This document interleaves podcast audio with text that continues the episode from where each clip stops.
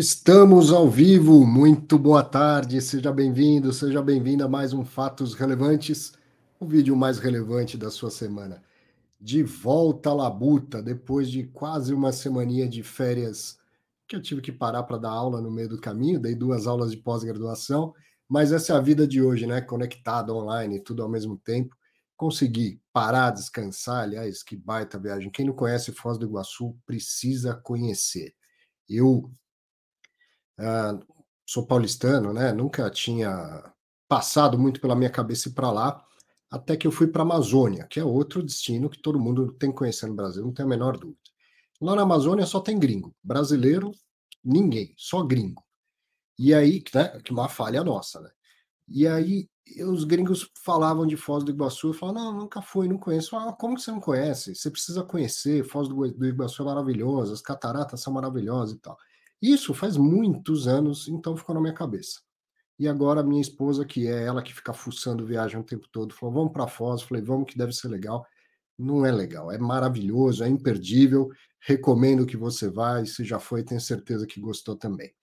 Bom, voltando à Labuta, fatos relevantes, eu vou fazer aqui um ultra resumo dessa semana em que eu estava de férias, mas eu resumi bem rapidamente os fatos relevantes da semana anterior e agora, né, dessa semana que a gente está, aí sim, o Fatos Relevantes tradicional, que você está acostumado, com todos os, os resumos. E ó, quem já está por aqui, dessa vez eu vou contar, Nod, que você me avisou que queria participar, porque teve uma semana aí que ficaram bravos. É, esse negócio aí é tudo combinado, ele ficar fingindo que é de surpresa. Não é combinado, cara. Eu já expliquei isso 500 mil vezes, mas dessa vez o Nod me avisou: olha, hoje eu vou participar e por um motivo, um motivo em especial, né, Nod? Conta aí, boa tarde. Boa tarde, pessoal. Boa tarde, Arthur. Pois é, é, é, é incrível. Se a gente fala que é combinado, aí falam que não, que é uma bagunça, cada um entra a hora que quer, etc. Se a gente fala que é de surpresa, falam, não, isso aí é combinado. Gente, é absolutamente de surpresa. O Arthur manda um link para um, uma galera, quem quiser conecta a hora que quer, a hora que não quer. Eu é que estou divorciado, sem nada para fazer em casa no sábado, a máquina batendo a roupa da semana, etc. E eu conecto algumas vezes, tem até me conectado mais, mas é, às vezes nem eu sei se eu vou conectar ou não. E sim, sim, a gente vai ter aí uma duas notícias do Becri, né? Uma do fato relevante da semana passada e agora dessa semana que eu fiz aí uma apuração aí que está além das notícias oficiais. Não sei como é que o Arthur está arrumando a pauta, isso deve estar tá mais para o final, que saiu agora na, na sexta-feira. Muita gente criando mil teorias da conspiração sobre isso. Vamos ver o que, que é verdade e o que, que é mentira nisso aí. Muito bom.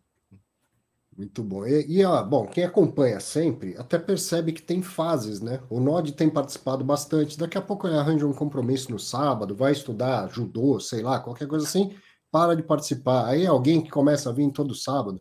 O André Bassi teve uma época que estava todo sábado, o Losnak aparece bastante. É assim, é espontâneo mesmo, vem quem quer. E eu, eu gosto muito dessa, dessa forma de fazer.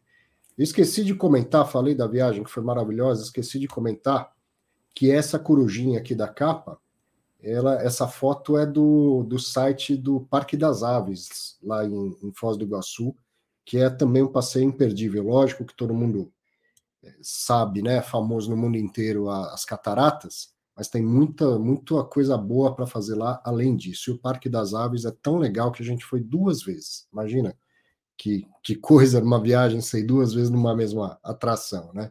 Muito bom. Já falei bastante de férias, você vê que eu estou ainda voltando aos poucos, né? Já falei muito das férias, vamos trabalhar, vamos falar de fatos relevantes? Ultra resumo da semana em que eu estava viajando. Ó, semana do dia 4 a 8 de julho, resumo dos fatos relevantes só dos fundos com mais de 10 mil cotistas. Não vou nem citar os, os dos fundos menores. Então, ó, no dia 4, o XPLG anunciou uma venda de galpão com recebimento em parcelas até 2025 o lucro total é de R$ 2.000 é de R$ 2,48 por cota ou 4 centavos por mês, ou seja, esses 2,48 é o acumulado até 2025. Vai, vai recebendo em parcelas ao longo dos semestres. Isso ao mês dá 4 centavos por cota. É uma coisa que não sei se é claro para todo mundo, por causa daquela regra que está na lei, né, que tem que distribuir 95% do lucro, sabe lá qual lucro que está na lei, mas que tem que distribuir 95% do lucro no semestre. É muito comum o gestor, quando vende um imóvel com lucro, querer receber parcelado. Olha que coisa. Às vezes o sujeito fala, tá aqui, eu vou te pagar à vista. Não, meu, quero ser brother, paga em parcelas. Ó, a cada semestre você me paga uma parcela. Por que isso? Porque se ele recebe tudo de uma vez, ele tem que distribuir no semestre. A gente está em julho, ainda daria até para é, diluir isso ao longo de seis meses. Mas imagina se já tivesse em novembro. Chega em dezembro, tem que dar um, um rendimento extraordinário, gigantesco. Isso confunde o mercado e tal. Então, para se adequar a essa regra de distribuir a cada semestre, não estou dizendo que tenha sido o caso do XPLG, mas é muito comum o gestor querer receber parcelado, porque daí o dinheiro vai entrando a cada semestre e ele consegue distribuir né, de uma maneira bem tranquila, bem uniforme, sem fazer um grande estrago no, no rendimento. Ainda que seja um estrago do bem, né, que seja aumentar bastante o rendimento, mas em geral o gestor tem essa, essa preocupação, não é porque vem da cabeça dele, é porque ele ouve o cotista. Né? O cotista quer um rendimento harmônico. Lembra quem assistiu minha palestra lá no, no metaverso, o investidor quer um rendimento harmônico. E aí esse recebimento parcelado faz com que ele consiga manter uma harmonia dos rendimentos sem, sem grandes picos. Bom, continuando, ó. Depois, no dia 6 de julho, o BRCO anunciou uma rescisão de contrato de locação que representa 3,5% da receita do fundo, ou seja, 3 centavos por cota. Tem um aviso prévio de seis meses e mais uma multa de seis meses. Então, essa diminuição do rendimento ela acontecerá né, depois de seis meses se o galpão não tiver sido alugado. No dia 7 de julho, o XPIN anunciou uma nova alocação de um galpão que vai gerar 0,0026 por mês ao fundo. Também no dia 7, o RBVA anunciou que concluiu a venda daquela agência de Belo Horizonte. Isso é um fato relevante que foi é, anunciado no dia 29 de junho, e a gente falou aqui, mostrei os gráficos que eles colocaram, tudo, falamos em, em detalhes. No dia 8 de julho, Risa Terrax anunciou que revogou a terceira emissão de cotas e, eventualmente, investidores que tiverem exercido seu direito de preferência terão os valores devolvidos. Então, eles desistiram da terceira emissão de cotas nesse momento. E ainda no dia 8 de julho, o Becri anunciou que aquela Assembleia Geral Ordinária que tinha sido convocada por cotistas com mais 5% das cotas para trocar gestão do Banestes para Suno, essa, essa Assembleia foi cancelada por iniciativa dos mesmos cotistas que a solicitaram. Então, assim, terminou a semana anterior com essa questão da, da Assembleia né, para troca de gestão sendo cancelada. Os cotistas mudaram de ideia e resolveram cancelar. Bom, aí a gente vai chegar na semana atual e vai ver que mudaram de ideia de novo, né? O pessoal meio volátil assim. Mas teve mais, na semana anterior, no dia 8 de julho, o Alzirão, a LZR11, anunciou a quinta emissão de cotas, vai ser uma 476 no valor de até 217 milhões de reais. O preço das novas cotas é de 109,10, sendo composto, né, de 108,80 o preço mesmo das cotas mais 30 centavos do, da taxa de distribuição.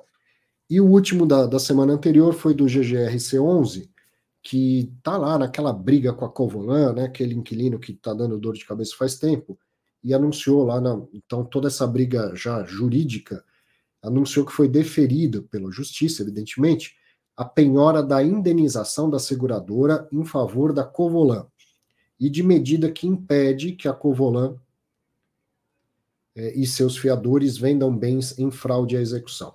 Vamos lá, vamos dividir isso em duas partes. Primeiro, há um, algum tempo atrás, esse galpão pegou fogo, teve um incêndio no galpão. Tem seguro, tem seguro, e a cobertura era parte para o fundo, parte para o inquilino. Como o inquilino está devendo aluguéis ao fundo, então os advogados entraram na justiça para falar: olha, esse, isso que a seguradora vai pagar para o inquilino, tem que pagar para a gente porque o inquilino está devendo para a gente. Tá? E a justiça deferiu, então, a penhora desse, desse valor que o inquilino tinha a receber. E em outro assunto, em separado, ainda na execução desses valores que tem a receber, a, a justiça deferiu, né, deu uma medida que impede que a Covolan e os seus fiadores vendam bens em fraude e execução. Fraude e execução, que é um tema que a gente ouviu bastante lá por conta daquele fato relevante do BTRA, umas três semanas atrás, certo? Se existe uma ação de execução por dívida, o, uma eventual venda de bens pode ser considerada uma fraude de execução, ela pode ser desfeita, ela, ela tem que. É, o, o, credor tem que ser sanado na, na, nos seus créditos, em, e se o devedor tem bens, ele não pode se desfazer dos bens, é, a menos que ele né, entregue o valor correspondente lá para o credor. Então, esses foram os fatos relevantes da semana anterior, quando não teve fatos relevantes, porque eu estava de férias. Nod, é, antes da gente começar aqui ó, o oficial da semana, quer comentar alguma coisa desses?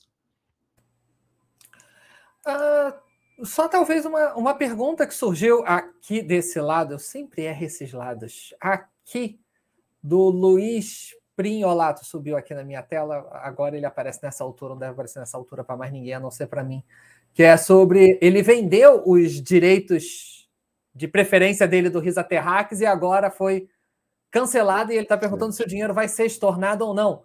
Não. Não. O dinheiro é seu. O dinheiro é seu.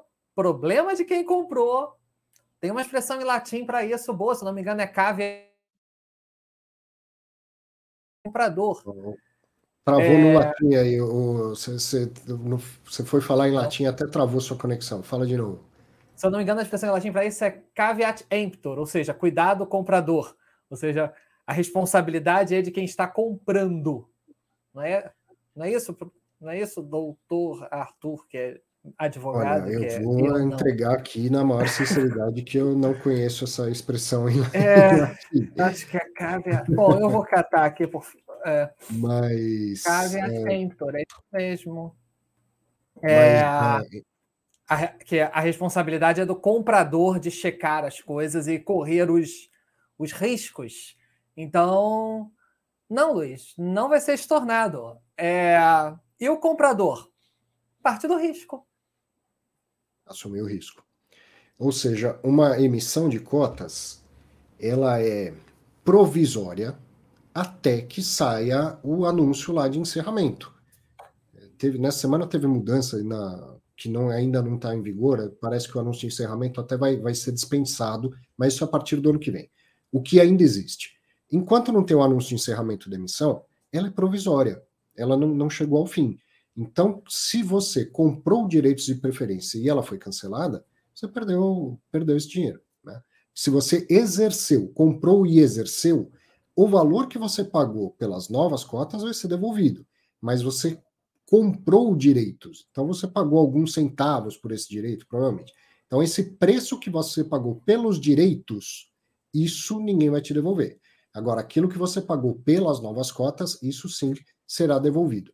E aí a gente pode aproveitar para entender de maneira genérica, independente dessa emissão, por que, que tem aquela questão dos, dos investimentos temporários. São obrigatórios, tá? A CVM obriga isso. Então, eu vou lá, exerço os meus direitos, pago, o dinheiro vai para o fundo. O gestor, gestor podia pegar esse, esse dinheiro e comprar ativos. Só que aí cancela a emissão. E aí, como é que faz? Como que ele vai devolver o meu dinheiro se ele já comprou um ativo, por exemplo? Então, por isso que, obrigatoriamente, o dinheiro do exercício dos direitos de preferência vai para uma aplicação financeira em separado. Tá lá, é do fundo, tal, mas não pode ir para o dia a dia, para o operacional do fundo. Vai para uma aplicação financeira. Encerrou a oferta, deu tudo certo, aí então transforma aquilo em cota e o dinheiro pode ser utilizado pelo gestor do fundo livremente dentro da política de investimentos, obviamente. Se não, se a, se a oferta não foi ao fim, foi cancelada, ele tem que devolver o dinheiro mais o juro da aplicação temporária.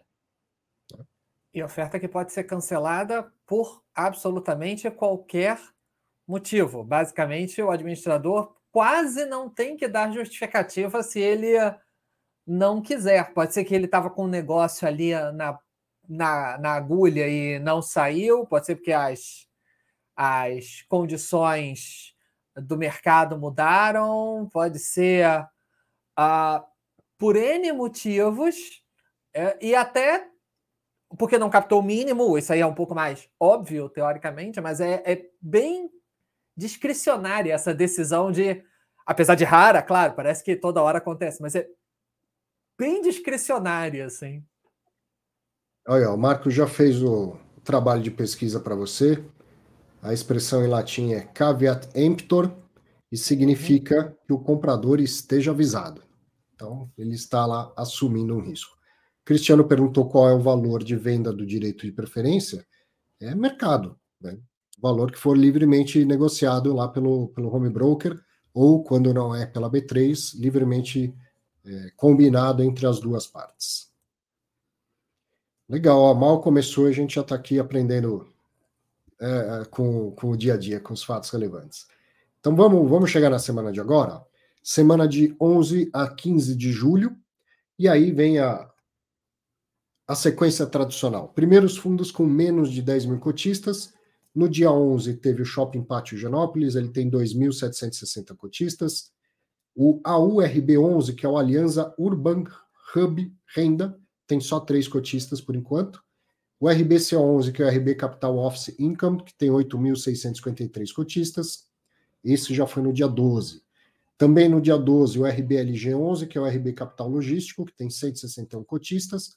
No dia 14, o PLRI11, que é o Polo, tem 852 cotistas. O EGAF11, que é o Ecoagro Fiagro, tem 946 cotistas. No dia 15, novamente o RBCO11, que é o RB Capital Office Income. E o NIU U11, NEWU11, que é o Newport Renda Urbana, tem 1.805 cotistas. E dos maiores, o que, que tem hoje nos fatos relevantes? Tem HGRU anunciando mais uma venda de imóvel, o BTLG anunciando pré-pagamento de dívida, o RBRY anunciando emissão de cotas, o HTMX11 também anunciando emissão de cotas, o CXAG11 com reavaliação de ativos, o BRCA11 anunciando locação de imóvel. E o BBPA11 anunciando contratos que não foram renovados pelo Banco do Brasil, né? Então, esses os fatos relevantes que a gente vai resumir aqui em detalhes. Vamos começar? Vamos ao, ao primeiro? No dia 11 de julho, o CSHG Renda Urbana, que é o HGRU 11, administrado e gerido pelo CSHG, fundo que já está com 170.794 cotistas, anunciou que o fundo vendeu uma loja na cidade de Videira, em Santa Catarina, locada para as pernambucanas, por R$ 5.071.689,14, o que equivale a R$ 5.500 por metro quadrado. Esse imóvel foi comprado em 6 de novembro de 2020 por R$ 3.697.159,32, o que equivalia na época a R$ 4.009 por metro quadrado. Então pagou R$ 4.009 e vendeu por R$ 5,5 usando a métrica do, dos metros quadrados. Esse valor de venda é 37% superior ao investido, 39% acima do último laudo e 36% acima do laudo inicial. A taxa interna de retorno da operação é de 26,3% ao ano.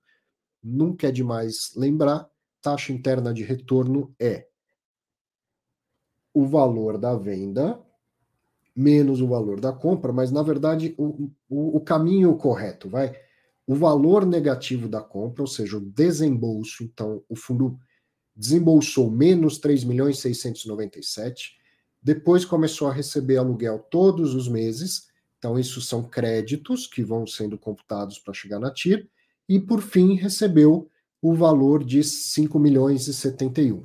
Então tudo isso, os aluguéis recebidos ao longo do tempo, e o valor da venda, isso forma a taxa interna de retorno. Deu 26,3% ao ano, uma belíssima taxa, como tem sido de todas essas vendas da, das lojas das pernambucanas. O lucro é de R$ 1.374.529,82 por cota, o que equivale a 7 centavos por cada cota. E o comprador passa a receber o aluguel que corresponde a 0,001 por cada cota. Então o fundo vendeu, esse lucro dá 7 centavos por cota, e não é recorrente, evidentemente. Vendeu, já não tem mais essa loja. E abriu mão de uma receita recorrente de, um, de 0,001 centavo por cada cota. É a estratégia que o, o Bruno Margato já explicou aqui algumas vezes, comprou no atacado está vendendo no varejo. Comprou lojas de um varejista e aprendeu com o varejista como faz. Compra no atacado e vende no varejo. Não tem novidade, né? E, e, acho que a essa altura, espero eu, já não tenha mais aquela, aquele bafafá sobre o laudo de avaliação. Já expliquei isso, já fiz um estudo de caso no Fatos Relevantes. O, o CSHG negociou com uma empresa de grande porte, fez lá um laudo de avaliação pelo valor presente líquido dos fluxos de caixa descontado. Deu aquele valor. Agora ele está bem, comprou no atacado, comprou várias lojas, setenta e tantas lojas. Agora ele está vendendo uma a uma numa outra lógica, num outro mundo, que é o mundo do mercado imobiliário não profissionalizado. Falando, olha, você pagar esse preço dá meio por cento ao mês, tá bom para você? Para a pessoa que comprou isso, tá bom para ela, ela comprou, tá feliz. Perfis diferentes, cada um faz o que quiser com o seu dinheiro. Se tivesse comprado cotas do HGRU, ia ganhar mais, com menos risco. Mas ele preferiu comprar um imóvel que seja feliz com o imóvel dele. Quer comentar, Nod? É, o pessoal está brincando aqui nos comentários, e aí eu vou puxar uma brincadeira para complementar a minha.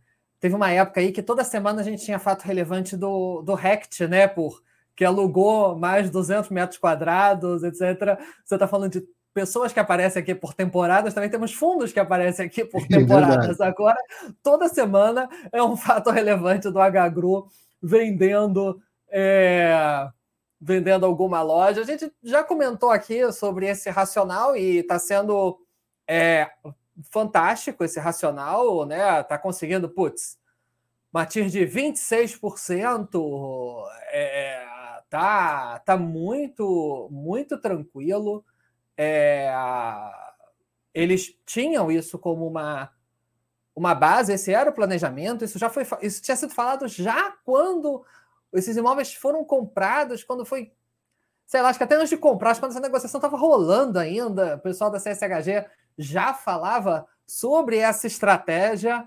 É, e, uh, e vem entregando, vem entregando até num prazo bastante rápido, né? Assim, é, toda semana a gente tem aqui, às vezes, uma semana com dois imóveis sendo vendidos. Algum tempo atrás nós tivemos uma semana com dois imóveis vendidos, etc. Só tirando uma dúvida aí que também perguntaram se esse valor da venda entra como amortização para os cotistas. Poderia. Na verdade, o que é lucro tem que ser distribuído e tem que ser distribuído como rendimento. O valor pago inicialmente, que é o capital que está voltando, o gestor até poderia distribuir como amortização, mas não, não parece ser a estratégia isso aí é, é, já foi falado, até em entrevista, etc. Não estou falando nada estranho, não estou falando nada, nenhuma novidade aqui. É, ele vai ficar com esse dinheiro em caixa para botar em outra operação. Poderia. Poderia distribuir como amortização? Poderia. Mas não vai. Não, não vai. O Bruno já falou isso em entrevista aqui para o Fatos Relevantes.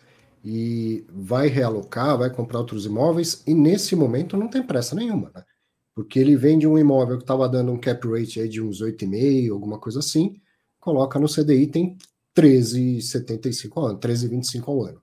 Então, infelizmente, na situação atual, é melhor não fazer nada com dinheiro do que pôr o dinheiro para produzir na economia. Mas, independente disso, ele vai comprar outros imóveis para o fundo. Mas não, não precisa ter pressa. Lembra daquele período que a taxa de juros estava muito baixa e os investidores tinham pressa para ver a alocação de recursos? Porque com 2% ao ano de Selic Meta, 1,9% ao ano de CDI, o dinheiro no, no, nessas aplicações penalizava o rendimento. Agora é o contrário. Quanto mais demorar, quando ele tirar do CDI para comprar outro imóvel, ele não vai comprar um imóvel que dê 13,25 ao ano. Só se ele comprar um imóvel chumbrega lá caindo aos pedaços, que o cotista não vai, não vai querer.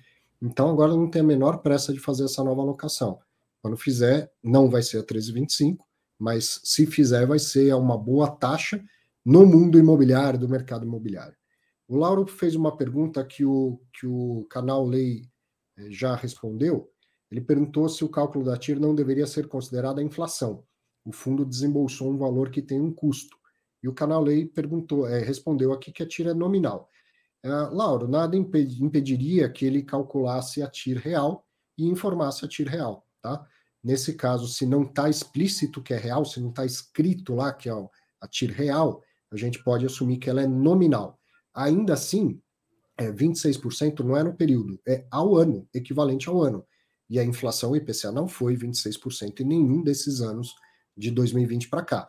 Então, é uma TIR que traz um ganho real, mas que não nos foi informado, tá? Certamente acima da inflação do período ou da inflação ano a ano, mas é, essa TIR informada aí é nominal. Então, não, não tem uma regra se ela tem que ser real ou se ela tem que ser nominal, tá? Mas é importante o raciocínio que você fez evidente que esse, esse montante aí é, divulgado é nominal. E para chegar na real, tem que pegar o, a inflação do período, dividir um pelo outro, hein? não é um menos o outro. Se fizer um menos o outro, chega muito próximo, tá? E aí o, o excedente é o ganho real acima da inflação. Legal. Vamos continuar então. No próximo da, da semana, isso foi bem interessante. No dia 11 de julho, o BTG Pactual Logística, que é o BTLG11, administrado e gerido pelo BTG Pactual, fundo também já está com 170.256 cotistas, anunciou o seguinte: que o fundo liquidou antecipadamente dois CRIs no valor total de R$ 54.295.573,86. Um deles foi estruturado em 9 de julho de 2020, portanto, praticamente dois anos antes, para comprar o imóvel da, da BRF em Fortaleza, e ele custava CDI mais 306 ao ano. E o segundo foi estruturado em 18 de setembro de 2020 para comprar galpões em Santana de, de Parnaíba e Araçatuba, ao custo de CDI mais 4,4 ao ano. Então, evidentemente, o CDI era muito menor nessa época. E aí essa parte CDI encareceu para caramba o, o, custo desses, desses CRIs. Então, o que, que ele fez? Liquidou, pré-pagou. As liquidações devem gerar redução de despesa financeira de 5 centavos por cota nos rendimentos do fundo. O, eu cheguei de férias quinta-noite e fiz o resumo de sexta-noite, não falei com ninguém, não tentei entrevistar ninguém, nem troquei mensagem com gestor nenhum. Não está claro para mim, mas me parece óbvio que se reduzir os 5 centavos nas despesas, vai acrescentar 5 centavos nos rendimentos. Você também teve essa impressão, Nod? É, tem. Eu, engraçado, eu também fiquei com essa mesma vontade de assim, vamos falar menos de despesa, vamos falar mais em rendimento, vamos pensar mais no produto final da conta. E eu falei assim, menos 5 mais 5 etc. Mas tem uma questão: esse valor estava em caixa. Estava uhum. gerando receita CDI, vamos colocar assim. Então, certo. na verdade, verdade, não vai dar 5, vai dar menos. Porque verdade. o fundo, ao mesmo tempo, perde a receita do CDI. Claro, a taxa de juros é mais, é CDI mais alguma coisa. Não precisa nem uhum. ser muito bom em matemática para saber que CDI mais é mais do que CDI. É, daí eu que sou de letras consigo fazer essa conta fácil. Mas esses 5 centavos não vai ser cravado isso Exatamente por causa disso, que esse valor estava em caixa, o fundo deu uma secada no caixa, não zerou, ficou ali com 5% mais ou menos do patrimônio em caixa, que é algo plenamente compreensível para um fundo de tijolo, é, um, é algo bem normal. Mas ele deu uma secada para poder pagar essa alavancagem, diminuiu as despesas em 5 centavos, mas também diminuiu as receitas em alguns centavinhos Sim. que a gente não sabe. Podemos só fazer conta chutada aqui, tentando fazer uma conta de chegada boba, mas não está divulgado. Certamente aumenta um pouco o rendimento, mas você tem razão, não deve ser exatamente nos 5 centavos.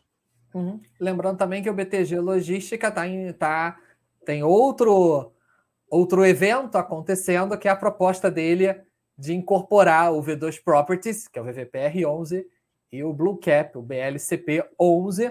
Aproveitar aqui, sem combinar com o Arthur fazer jabá do meu canal, é, acompanhem que vai sair um vídeo muito interessante sobre isso. Eu já tinha feito um vídeo quando saiu o fato relevante lá atrás, e agora é, vai ter um outro vídeo.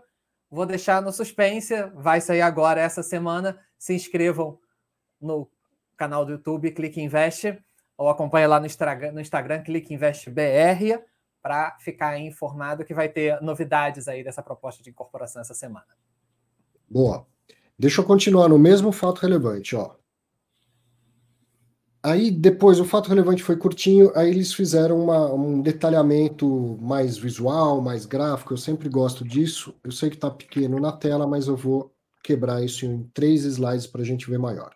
Primeiro, essa parte em azul escuro, ó, é um gráfico mostrando que esses dois CRIs que foram pré-pagos eram os mais caros. Então tinha esse que custava CDI mais 4.4, o outro CDI mais 306. Esses, na verdade, não, não existem mais. Tem o próximo, ó, próximo CRI para quitação.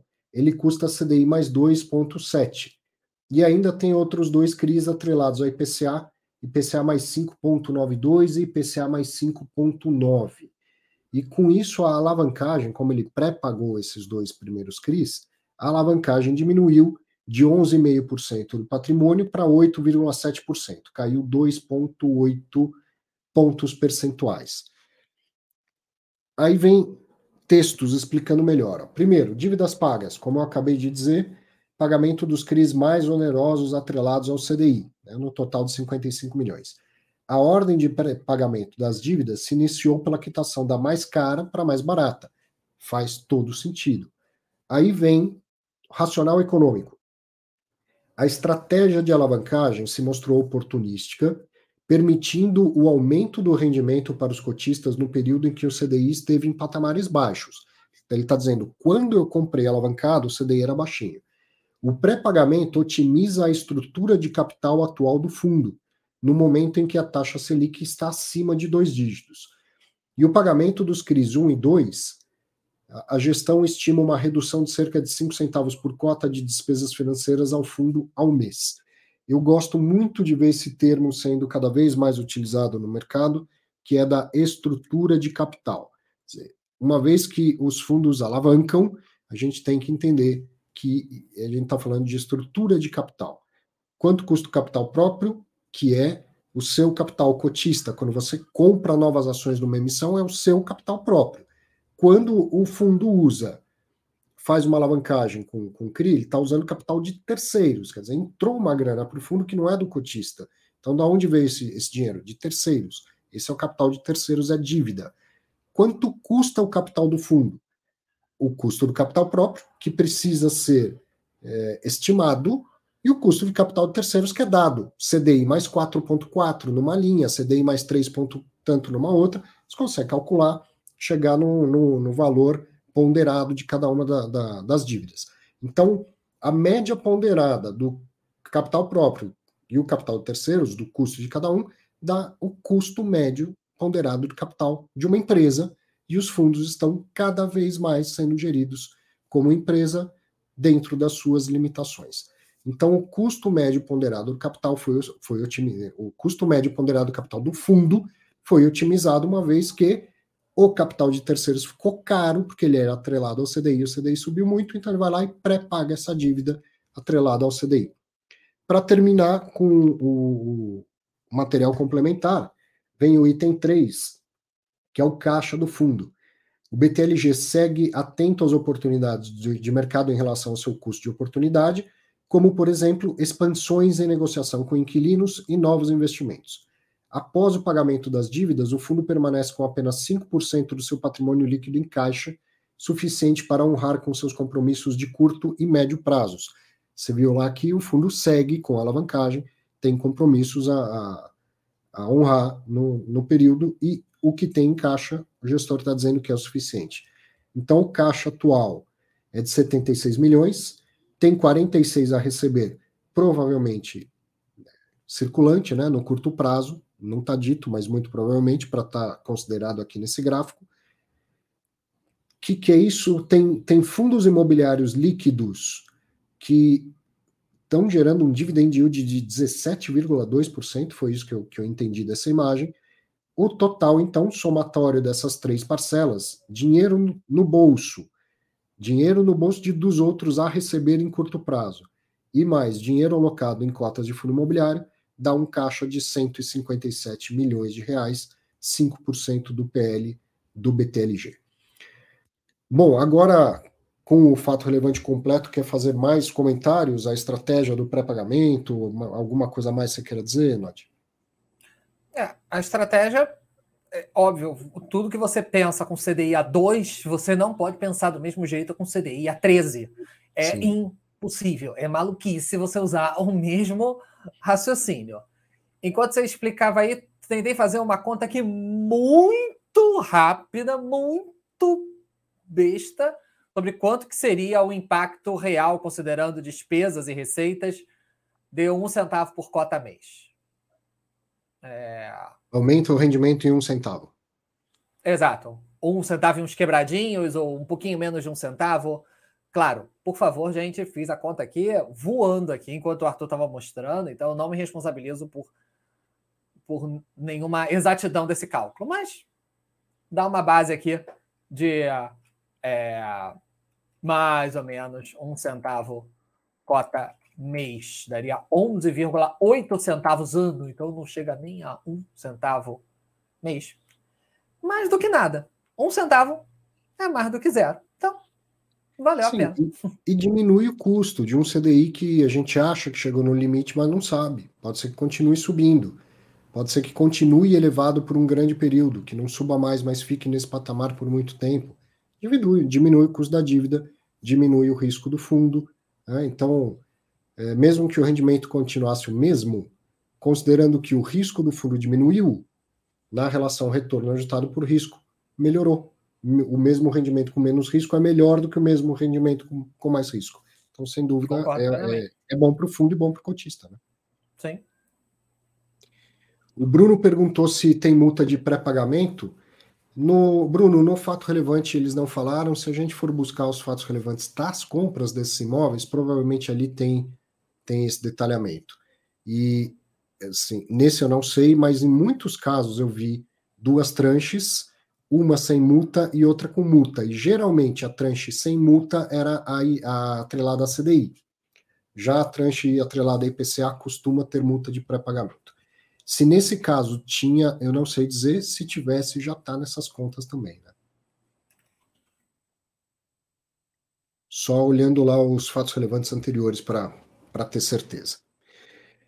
Bom, vamos falar eh, dos próximos e não dos anteriores aqui.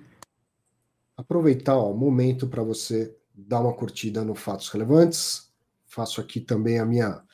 Dou um empurrãozinho para você curtir e com isso dar um empurrãozinho no YouTube para mostrar essa, esse vídeo para mais gente. Próximo fato relevante, fato relevante da semana. No dia 13 de julho, o RBR Crédito Imobiliário Estruturado, que é o RBRY11, administrado pelo BTG e gerido pela RBR, fundo tem 14.118 cotistas, anunciou mais uma emissão, ato do administrador, quinta emissão de cotas, vai ser uma 400, público em geral, qualquer um pode investir, no valor de até 250 milhões de reais, arredondando aqui. Vai ter direito de preferência na proporção de 62,61%, né? Tá bastante para o tamanho do fundo, e mais montante adicional. Então não tem sobras. E por que, que não tem sobras? Porque é uma 400. Quando é uma 476, não entra ninguém. Às vezes a 476 é exclusiva para investidores do fundo não entra nenhum investidor novo, mesmo que seja profissional, ou quando não é exclusiva, só entra investidores novos que sejam profissionais. Então, o, o administrador, o gestor, ele quer é, resolver o máximo possível dessa emissão com direitos de preferência. Então, ele dá direito de preferência, direito de preferência sobra, se deixar, ele dá mais umas três, né, quer mais um pouquinho, vai mais um pouquinho, tá, para resolver ali, para não ter é, o que sobrar mesmo, né? Como nesse caso é uma 400, é aberta para qualquer um, ele dá direito de preferência para o atual cotista, que é uma prática boa, uma boa prática de governança, e aí quem exerceu, exerceu. Quem não exerceu, aquilo que sobrou vai a mercado. Qualquer um pode entrar lá pela sua corretora e, e comprar a, as novas cotas ou o que sobrou dos direitos de preferência. Então não tem necessidade do direito de sobras, com isso também fica um pouquinho mais rápido é uma data menos no cronograma para acompanhar e cumprir. O preço é de R$ 101,86, mais as taxas de R$ 3,10, que equivale a 3,04% desse montante da, da, emissão. Então, no total, quem exercer vai comprar, é, vai, vai pagar R$ 104,96. O preço é baseado no valor patrimonial em 30 de junho e poderá ser alterado, mas deverá ser no mínimo 101,86, que é o valor patrimonial. É, essa, essa informação aqui, que ele pode ser alterado, e que tem essa trava, ficou meio confusa para mim, porque fala assim, não pode ser superior a 101 e não pode ser inferior a 101,86. Ficou meio confuso, mas o que de tudo que ficou mais claro para mim é que, mesmo que mude, o gestor está sinalizando para o mercado: a gente não vai emitir abaixo do patrimonial. Foi isso que eu entendi. Não sei se você chegou a ler em detalhes esse fato relevante, Nod, se, se pegou esse detalhe aí, se entendeu diferente. Não, é, eu acho que o que acontece ali é o seguinte: é, com, principalmente por ser um fundo de papel, é, onde o valor patrimonial acaba sendo mais mais volátil do que num fundo de tijolo, já que os imóveis são avaliados só anualmente e o fundo de papel uh, é mais dinâmico, é mais comum a gente ver o gestor, né, o administrador, etc. Às vezes, vou dizer, ele solta o, a oferta, mas aí, assim, como ele sabe que está perto do próximo anúncio de valor patrimonial, próximo do, do, do, do, dia, do dia 15 seguinte, etc., é, ele se deixa uma janela de alterar, exatamente para que a oferta não fique abaixo do valor patrimonial, porque eventualmente o valor patrimonial aumenta um pouquinho, então o que, que ele faz? Ele corrige o valor da oferta para poder chegar é, chegar nesse, nesse valor. Ele se dá ali uma margem de manobra para poder acompanhar o valor patrimonial. Provavelmente é isso que está na cabeça deles. Uhum. Entendi. Quer dizer, Deixaram claro que vão respeitar o valor patrimonial, que se tiver alteração é para cima e acompanhando o patrimonial. Ah, tem um detalhezinho aqui, falha do estagiário, eu mesmo, né? Eu sou o meu próprio estagiário, que foi notada, porque galera que acompanha ao vivo não deixa passar nada, ainda bem, porque ajuda muito, que o fato relevante é do RBRY. É tá? E depois, ó, então tá aqui, ó. Fato relevante é do RBRY.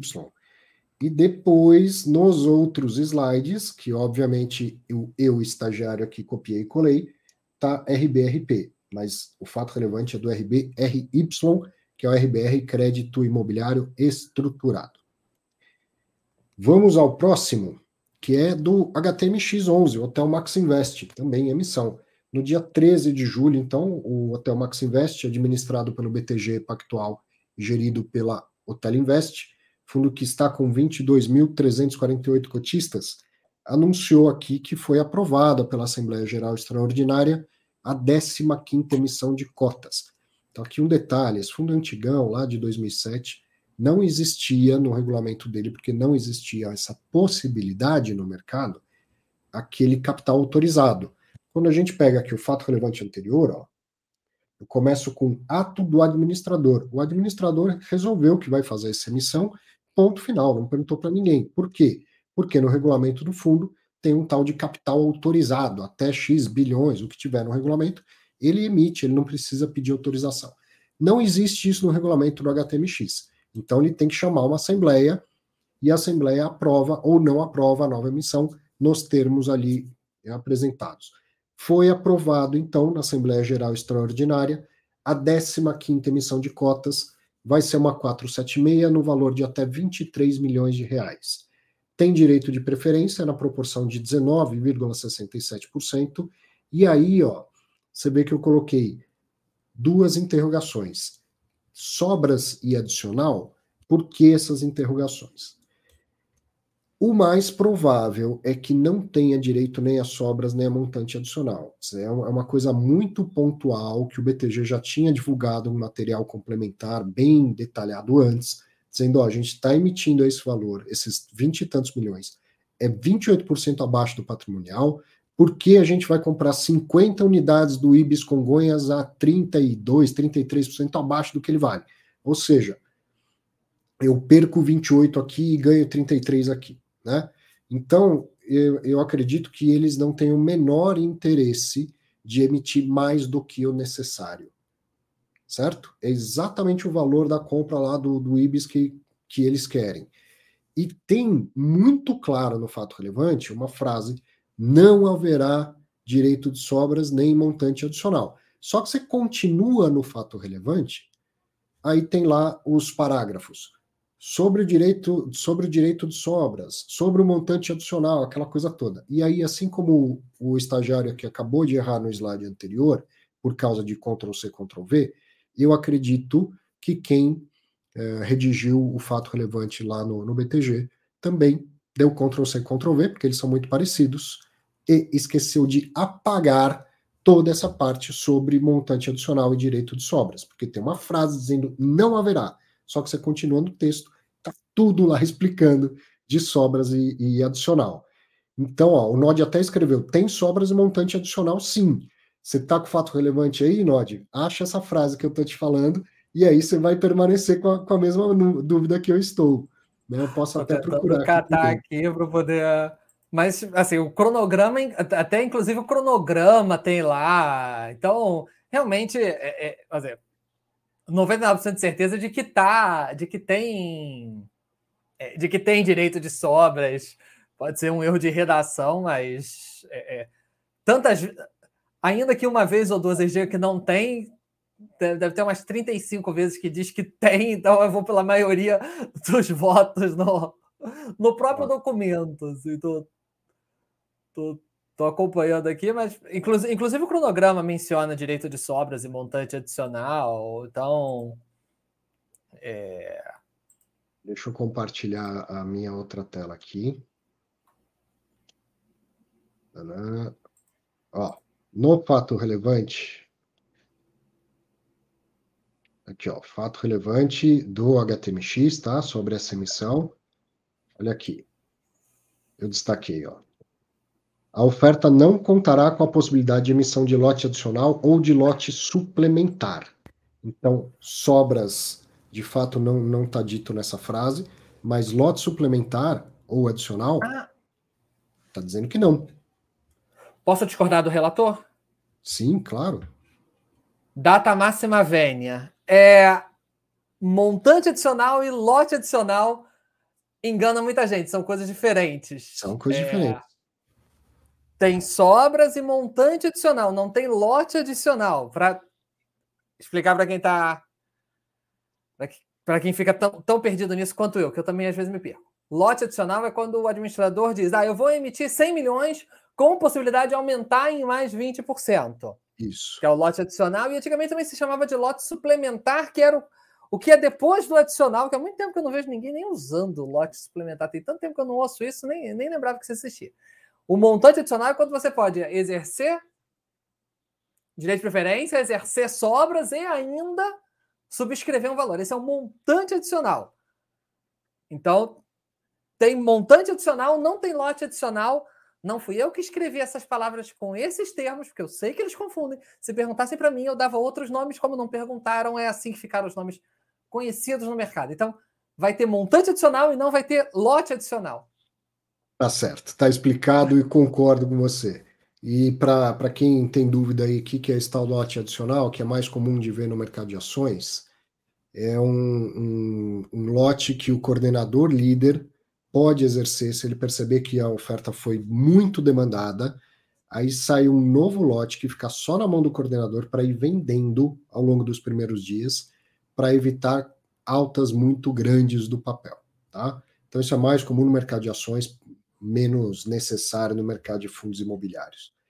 Então, continuando com o fato relevante, tem, então, está bem esclarecido pelo NOD, pelo NOD, tem sobras adicional, o preço é de R$ 93,00 mais taxas de 36 centavos, que equivalem a 0,39%, né, os custos da emissão.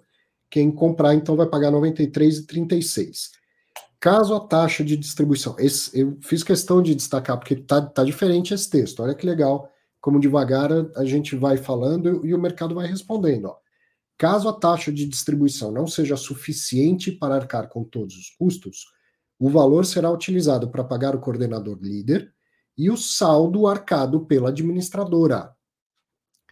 Então não é aquele, aquele texto que a gente vê lá, ah, é 0,30, mas se não der, a gente vai cobrar do fundo e não vai te falar quanto foi, entendeu? Não, não é isso. É 0,30 e 0,39 e é no máximo 0,39 que o cotista vai pagar. Ah, mas não deu para pagar todo mundo. Então aí a administradora vai e paga o complemento, certo? Então devagar tudo vai ficando mais claro para o mercado. Parabéns ao BTG por, pela clareza né, é, nesse, nessa questão do, do fato relevante. E aí é, foi isso, bem, bem curtinho, uma emissão pequena, pontual, para essa questão do, da compra da, daqueles 50 apartamentos do Ibis Congonhas.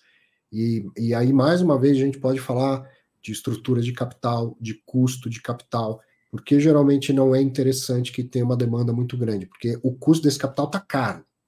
Está caro. Se eu estou emitindo 28% abaixo do patrimonial, significa que eu estou tendo que emitir muito mais cotas para conseguir captar esses 20 e poucos milhões. Certo? Então o custo capital está caro.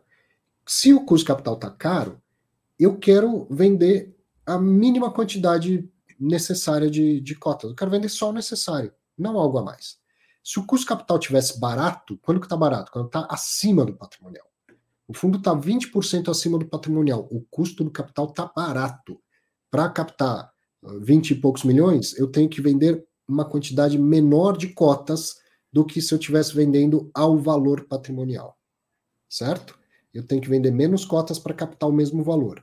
Quando ele está abaixo do patrimonial, eu tenho que vender mais cotas para captar o mesmo valor do que se ele tivesse no patrimonial. Então é evidente que nesse caso o custo capital está caro. Quando o custo capital está caro, eu pego o mínimo necessário. É como se é, eu vou usar o termo dívida, mas veja, aqui é capital próprio. Mas como se eu estou precisando de, de dinheiro, preciso pagar uma dívida, não tenho, então preciso pegar um dinheiro uh, emprestado. Vou lá no NOD, no Banco do Brasil, falo, NOD, arruma um dinheirinho emprestado para mim. Ele fala, claro, por módicos 15% ao mês. falo, Caramba, NOD, 15 ao mês? Faz o seguinte, ó, estou precisando de 5 mil, você me empresta 5 mil. Não quero um centavo a mais por essa taxa de juros. Certo? Agora, se, se ele fala, não, para você vai ser meio por cento ao mês. Eu falo, pô, estou precisando de 5 mil, mas me dá 20 logo de, de, de vez, porque o custo capital está barato. Né? Então, quando o custo de, do capital está caro, a gente usa o mínimo necessário. Tá? Então, mesmo que tenha a possibilidade de lote suplementar, né, de montante adicional, acho pouco provável que seja o interesse do administrador e do gestor colocar mais cotas por esse desconto. E, e principalmente porque a emissão está abaixo do valor patrimonial, mas a aquisição está mais baixa ainda. Então a conta fecha com saldo positivo. Agora, se ele capta uh, 80 milhões e só aloca 20, aí o saldo da, da, operação fica negativo. Então é bem, bem pouco provável que a gente veja um esforço para captar muito mais do que, do que os 20 milhões aí. Comentários? Quando você fala sobre isso, a capital mínimo ou captar mais, etc., a economia é a ciência da escassez. Então, quando os recursos são escassos, como o dinheiro é um recurso escasso, você tem que saber administrar essa essa escassez. Vou alocar aqui ou vou alocar ali? O que, que eu vou fazer? Como, como esse dinheiro entra e aonde ele é alocado? Isso é economia, é a ciência da escassez. Assim como o dinheiro é escasso, o nosso tempo é escasso e um monte de outros recursos são escassos. Mão de obra numa empresa é escassa. E economia nada mais é do que a ciência que estuda e tenta tirar a maior eficiência possível dessa escassez. Muito bom. Olha o cara de letras aí dando aula de economia, hein? é isso aí, cara. A gente fez, fez uma, uma faculdade na graduação, mas não se prende a isso, continua estudando, aprendendo a vida inteira, né?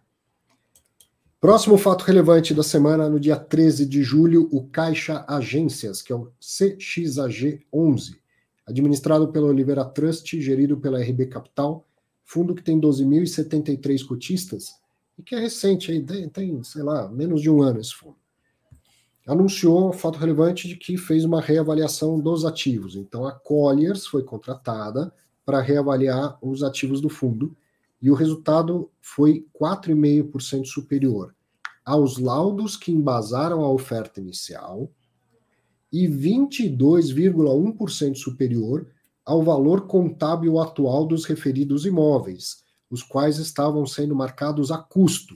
Já debatemos e explicamos isso. Considerando as obrigações assumidas com o locatário em relação a intervenções e benfeitorias nos imóveis, houve uma variação positiva no valor patrimonial da cota do fundo de aproximadamente 12,1%. Como eu disse, não falei com ninguém essa semana, mas o que, que eu entendi dessa questão? Foi feito um laudo de avaliação dizendo, ó, oh, o imóvel vale 100, mas o, o inquilino, né, foi uma operação de sale leaseback, certo? A caixa vendendo e ficando lá como inquilina, assim, é, eu vou ficar, mas tem que fazer um monte de reforma nesses imóveis e você que vai pagar por eles. Tá bom, então é 100 menos o tanto que eu vou gastar com as reformas. Tá? Então, não inviabiliza o, o valor que estava lá avaliado.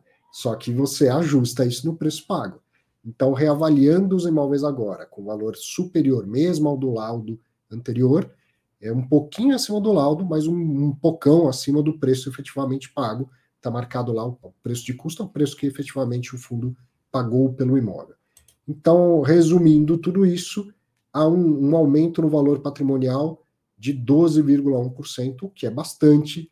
O Bassi, que está por aí é, participando do, do chat, poderia é, dizer: olha lá, os saltos no valor patrimonial. Né? Ele tem uma aula que ele fala disso. Valor patrimonial, de vez em quando, dá saltos. Foi isso que você entendeu, Nod? Sim, concordo plenamente. Só para poder ser um pouquinho venenoso, deixar escorrer um pouco de veneno no canto da boca. Cabe lembrar que esses, é, sempre que saem, esses fatos relevantes, ah, reavaliou, aumentou em 8%.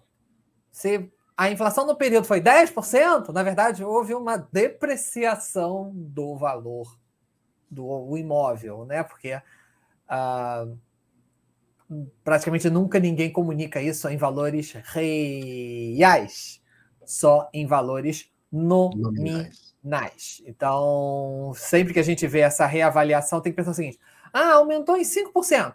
É, a inflação foi 10, né? Então, na verdade, caiu 5, né? Vamos é, é, só ter cuidado nas comemorações. é, cuidado na comemoração é boa.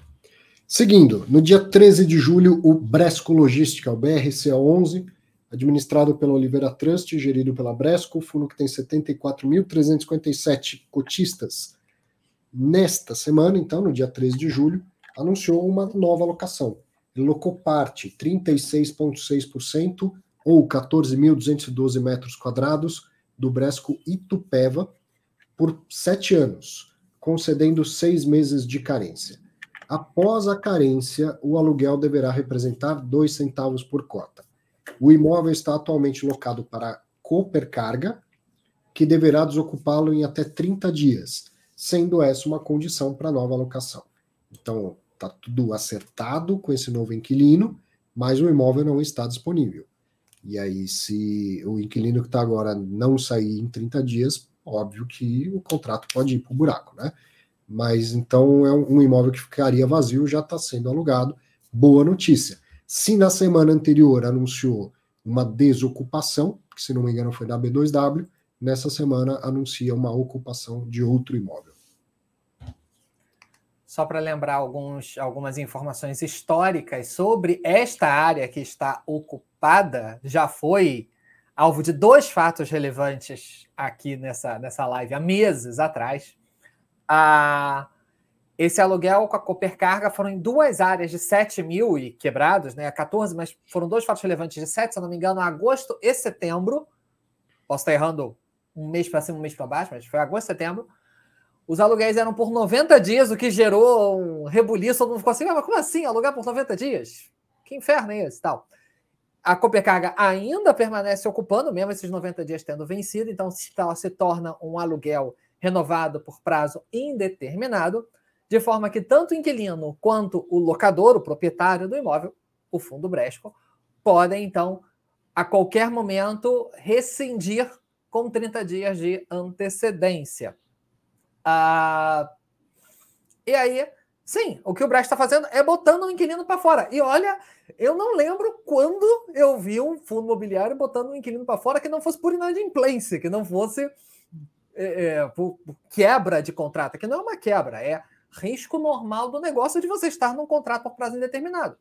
Agora, o fundo é, comparando os valores, o valor da locação é basicamente o mesmo que a Copercarga pagava, uh, porque dá exatamente os mesmos dois centavos, então qualquer coisa, qualquer variação ali é mínima, é, é, é fração de centavo. Então, basicamente, vamos arredondar o mesmo valor de aluguel, sendo que o fundo estava num contrato que podia, que o inquilino podia dar louca e fugir em 30 dias, e agora, claro, deu uma carência, mas também ganhou um contrato que é de um prazo total de sete anos. Então ganhou uma previsibilidade absurdamente maior. Isso aí, se fosse um fundo de shopping, a gente diria uma melhora do mix de, de inquilinos. Gestão, gestão passa por isso também. No dia 14 de julho, o BB Progressivo 2, que é o BBPO11, BBPO11, administrado pela BV Asset, fundo com 68.851 cotistas, anunciou o seguinte: que o Banco do Brasil comunicou que não pretende renovar contrato de locação de dois dos imóveis ainda pendentes de negociação. São eles a agência Carijós, que fica na Rua Espírito Santo, em Belo Horizonte, e a agência Ipiranga, que fica na Rua Bom Pastor, aqui na capital de São Paulo. Sobre as demais, as quatro que ainda estão pendentes, seguem em negociação, sendo que os contratos terminam agora em 11 deste ano, né, em novembro de 2022. São elas na Rua Líbero Badaró, centrão histórico de São Paulo, na Praça Tiradentes, em Curitiba, na Avenida Presidente Vargas, em Belém do Pará, e na Rua Tamoios, em Belo Horizonte. O fato relevante se ateve, se ateve a, a, a, isso, dizer, olha, essas duas o Banco do Brasil já avisou que não vai renovar, as outras quatro ainda não temos novidades. Não fala sobre impactos. Aí eu fiz o seguinte: fui buscar o fato relevante do ano passado, que tratou do acordo de renovação da maioria das agências, dizendo que faltavam seis.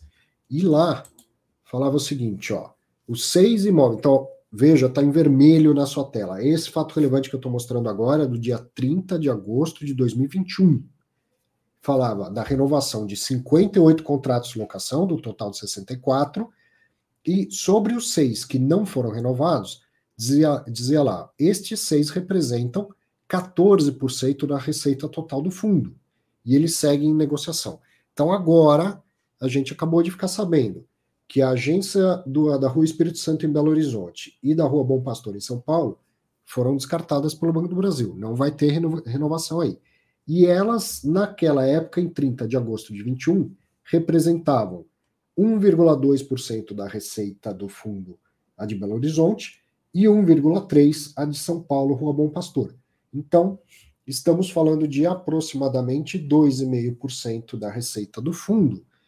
No entanto, esse fato relevante de agosto falava assim: olha, os 58 que foram renovados foram com desconto de 17%. Então, esse valor aí, 1.2 e 1.3, se é sobre a receita anterior, agora eles representam mais. Né? A receita, a nova receita é 17% menor. Então, o impacto disso é maior do que 2,5%.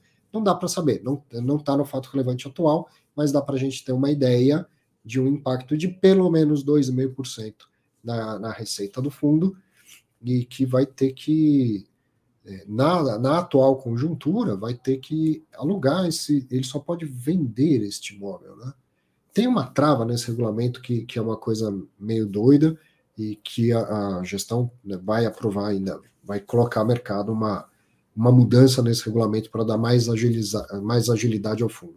Se não me engano, ele não pode vender os imóveis. Pode, pode vender. O que ele não pode é comprar novos imóveis. Então, agora, o, o que sobra já que o Banco do Brasil não quer, sobra vender esses imóveis. Nod, e aí? Pois é, é, o que sobra é vender, é a única opção em regulamento. Ah, claro, alguém pode perguntar, e merecidamente a pergunta é justa. É, ok, então vamos mudar o regulamento, vamos pensar outra coisa, vamos transformar o BBPO num RBVA, pegar o que era o Agências como a Agências Caixa virou RBVA, vamos pegar o BBPO e transformar no Banco Votorantim, renda varejo ou qualquer coisa assim. não é tão fácil. Não é fácil conseguir quórum qualificado em nenhum fundo. Quanto maior ele é, pior fica. E uh, esse fundo, assim como qualquer fundo que teve a sua distribuição muito é, é, ancorada em cima de bancão, e aqui é uma, eu falo por, apenas por sensibilidade, não, é, não tem nenhum dado formal aqui, é só uma percepção. Em geral, são pessoas. Deve, deve ter muita gente desses cotistas que compraram as cotas lá atrás, quando o Banco do Brasil distribuiu, gente que não acompanha o mercado de fundos imobiliários, gente que não sabe o que está acontecendo, gente que não sabe votar em assembleia, nem sabe que existe assembleia, não sabe o que, que significa e não vai votar. É, então, digamos que é um, o quórum tem que ser qualificado, mas digamos que a base de cotistas é uma, uma base pouco qualificada, uma base que acompanha pouco. Então, é, é, torna ainda mais difícil você conseguia é, mobilizar essa base para votar uma alteração de regulamento. Seria como a mesma coisa, como se fosse um BBFI, como se fosse um FAMB, todos esses que na sua história for, tiveram a sua distribuição ancorada em bancão, geralmente tem até um público que acompanha, como diz aquela música, muito pouco ou quase nada. Realmente, é um público que acompanha muito pouco ou quase nada. Então, é, é virtualmente impossível você conseguir quórum qualificado num fundo desse para alterar regulamento. É, você vai ter que viver com esse regulamento do jeito que ele está, seja bom ou ruim. Olha, nó de professor de cursinho está até cantando para te ensinar sobre fundos imobiliários. Essa foi boa. Bom, e agora, no dia 15 de julho, ontem à noite, novo fato relevante do Banestes Recebíveis Imobiliários, o BCRI 11, administrado pela BRL Trust e gerido pelo Banestes, fundo que tem 47.131 cotistas, anunciando que cotistas com 6,69% das cotas solicitaram uma Assembleia Geral Extraordinária para tratar sobre a troca de gestora, saindo a Banestes e entrando a Suno a administradora convocará a Assembleia Geral Extraordinária em até 30 dias. Bom, tinha sido convocada. Na semana passada, os cotistas mudaram de ideia e desistiram da convocação. E agora, cotistas com uma quantidade um pouquinho diferente, um pouquinho menor, reconvocaram uma assembleia para o mesmo assunto. Eu não entendi. Nod, o que, que você entendeu dessa história? Peraí que eu estava no mute aqui antes de, antes de resmungar. Ah, pronto. É, esse assunto, claro, gerou muita polêmica. Quer dizer, na verdade, desde a primeira, do primeiro fato relevante, isso gerou inúmeras polêmicas. Muita gente achou que a novela tinha acabado e descobriu que não é uma novela, é um seriado, tem temporadas. A gente agora vai entrar na segunda temporada. É, não se sabe se, se esse seriado vai ter só duas temporadas, se vai ter cinco, tipo Casa de Papel, se vai ter 16 vezes como Grey's Anatomy ou 20 como Supernatural. É, mas, uh, assim, o assunto voltou. Esse, aqui é, esse é, o, que é, o que é o fato relevante, perdão o trocadilho, mas é que, sim, o pedido foi retirado e agora foi recolocado. O que eu, o que eu pude apurar, e aqui, claro, com pessoas que por N motivos não podem se identificar, etc. Mas agradeço uh, o bate-papo. Você sabe quem você é. Muito obrigado. Uh, na verdade, nunca houve um desejo real desses cotis de tirarem a pauta. Eles nunca realmente quiseram tirar a pauta. O que aconteceu foi algum problema de documentação, de representatividade desses cotistas, de representação desses cotistas junto ao administrador. Coisas que acontecem. Ah, essa procuração dá direito a isso, não dá direito àquilo. Ah, a procuração uhum. tinha que ser do tipo XYZ, mandaram do tipo errado. A procuração tinha que ser em caneta azul e está assinando em caneta preta. É... Um defeito formal.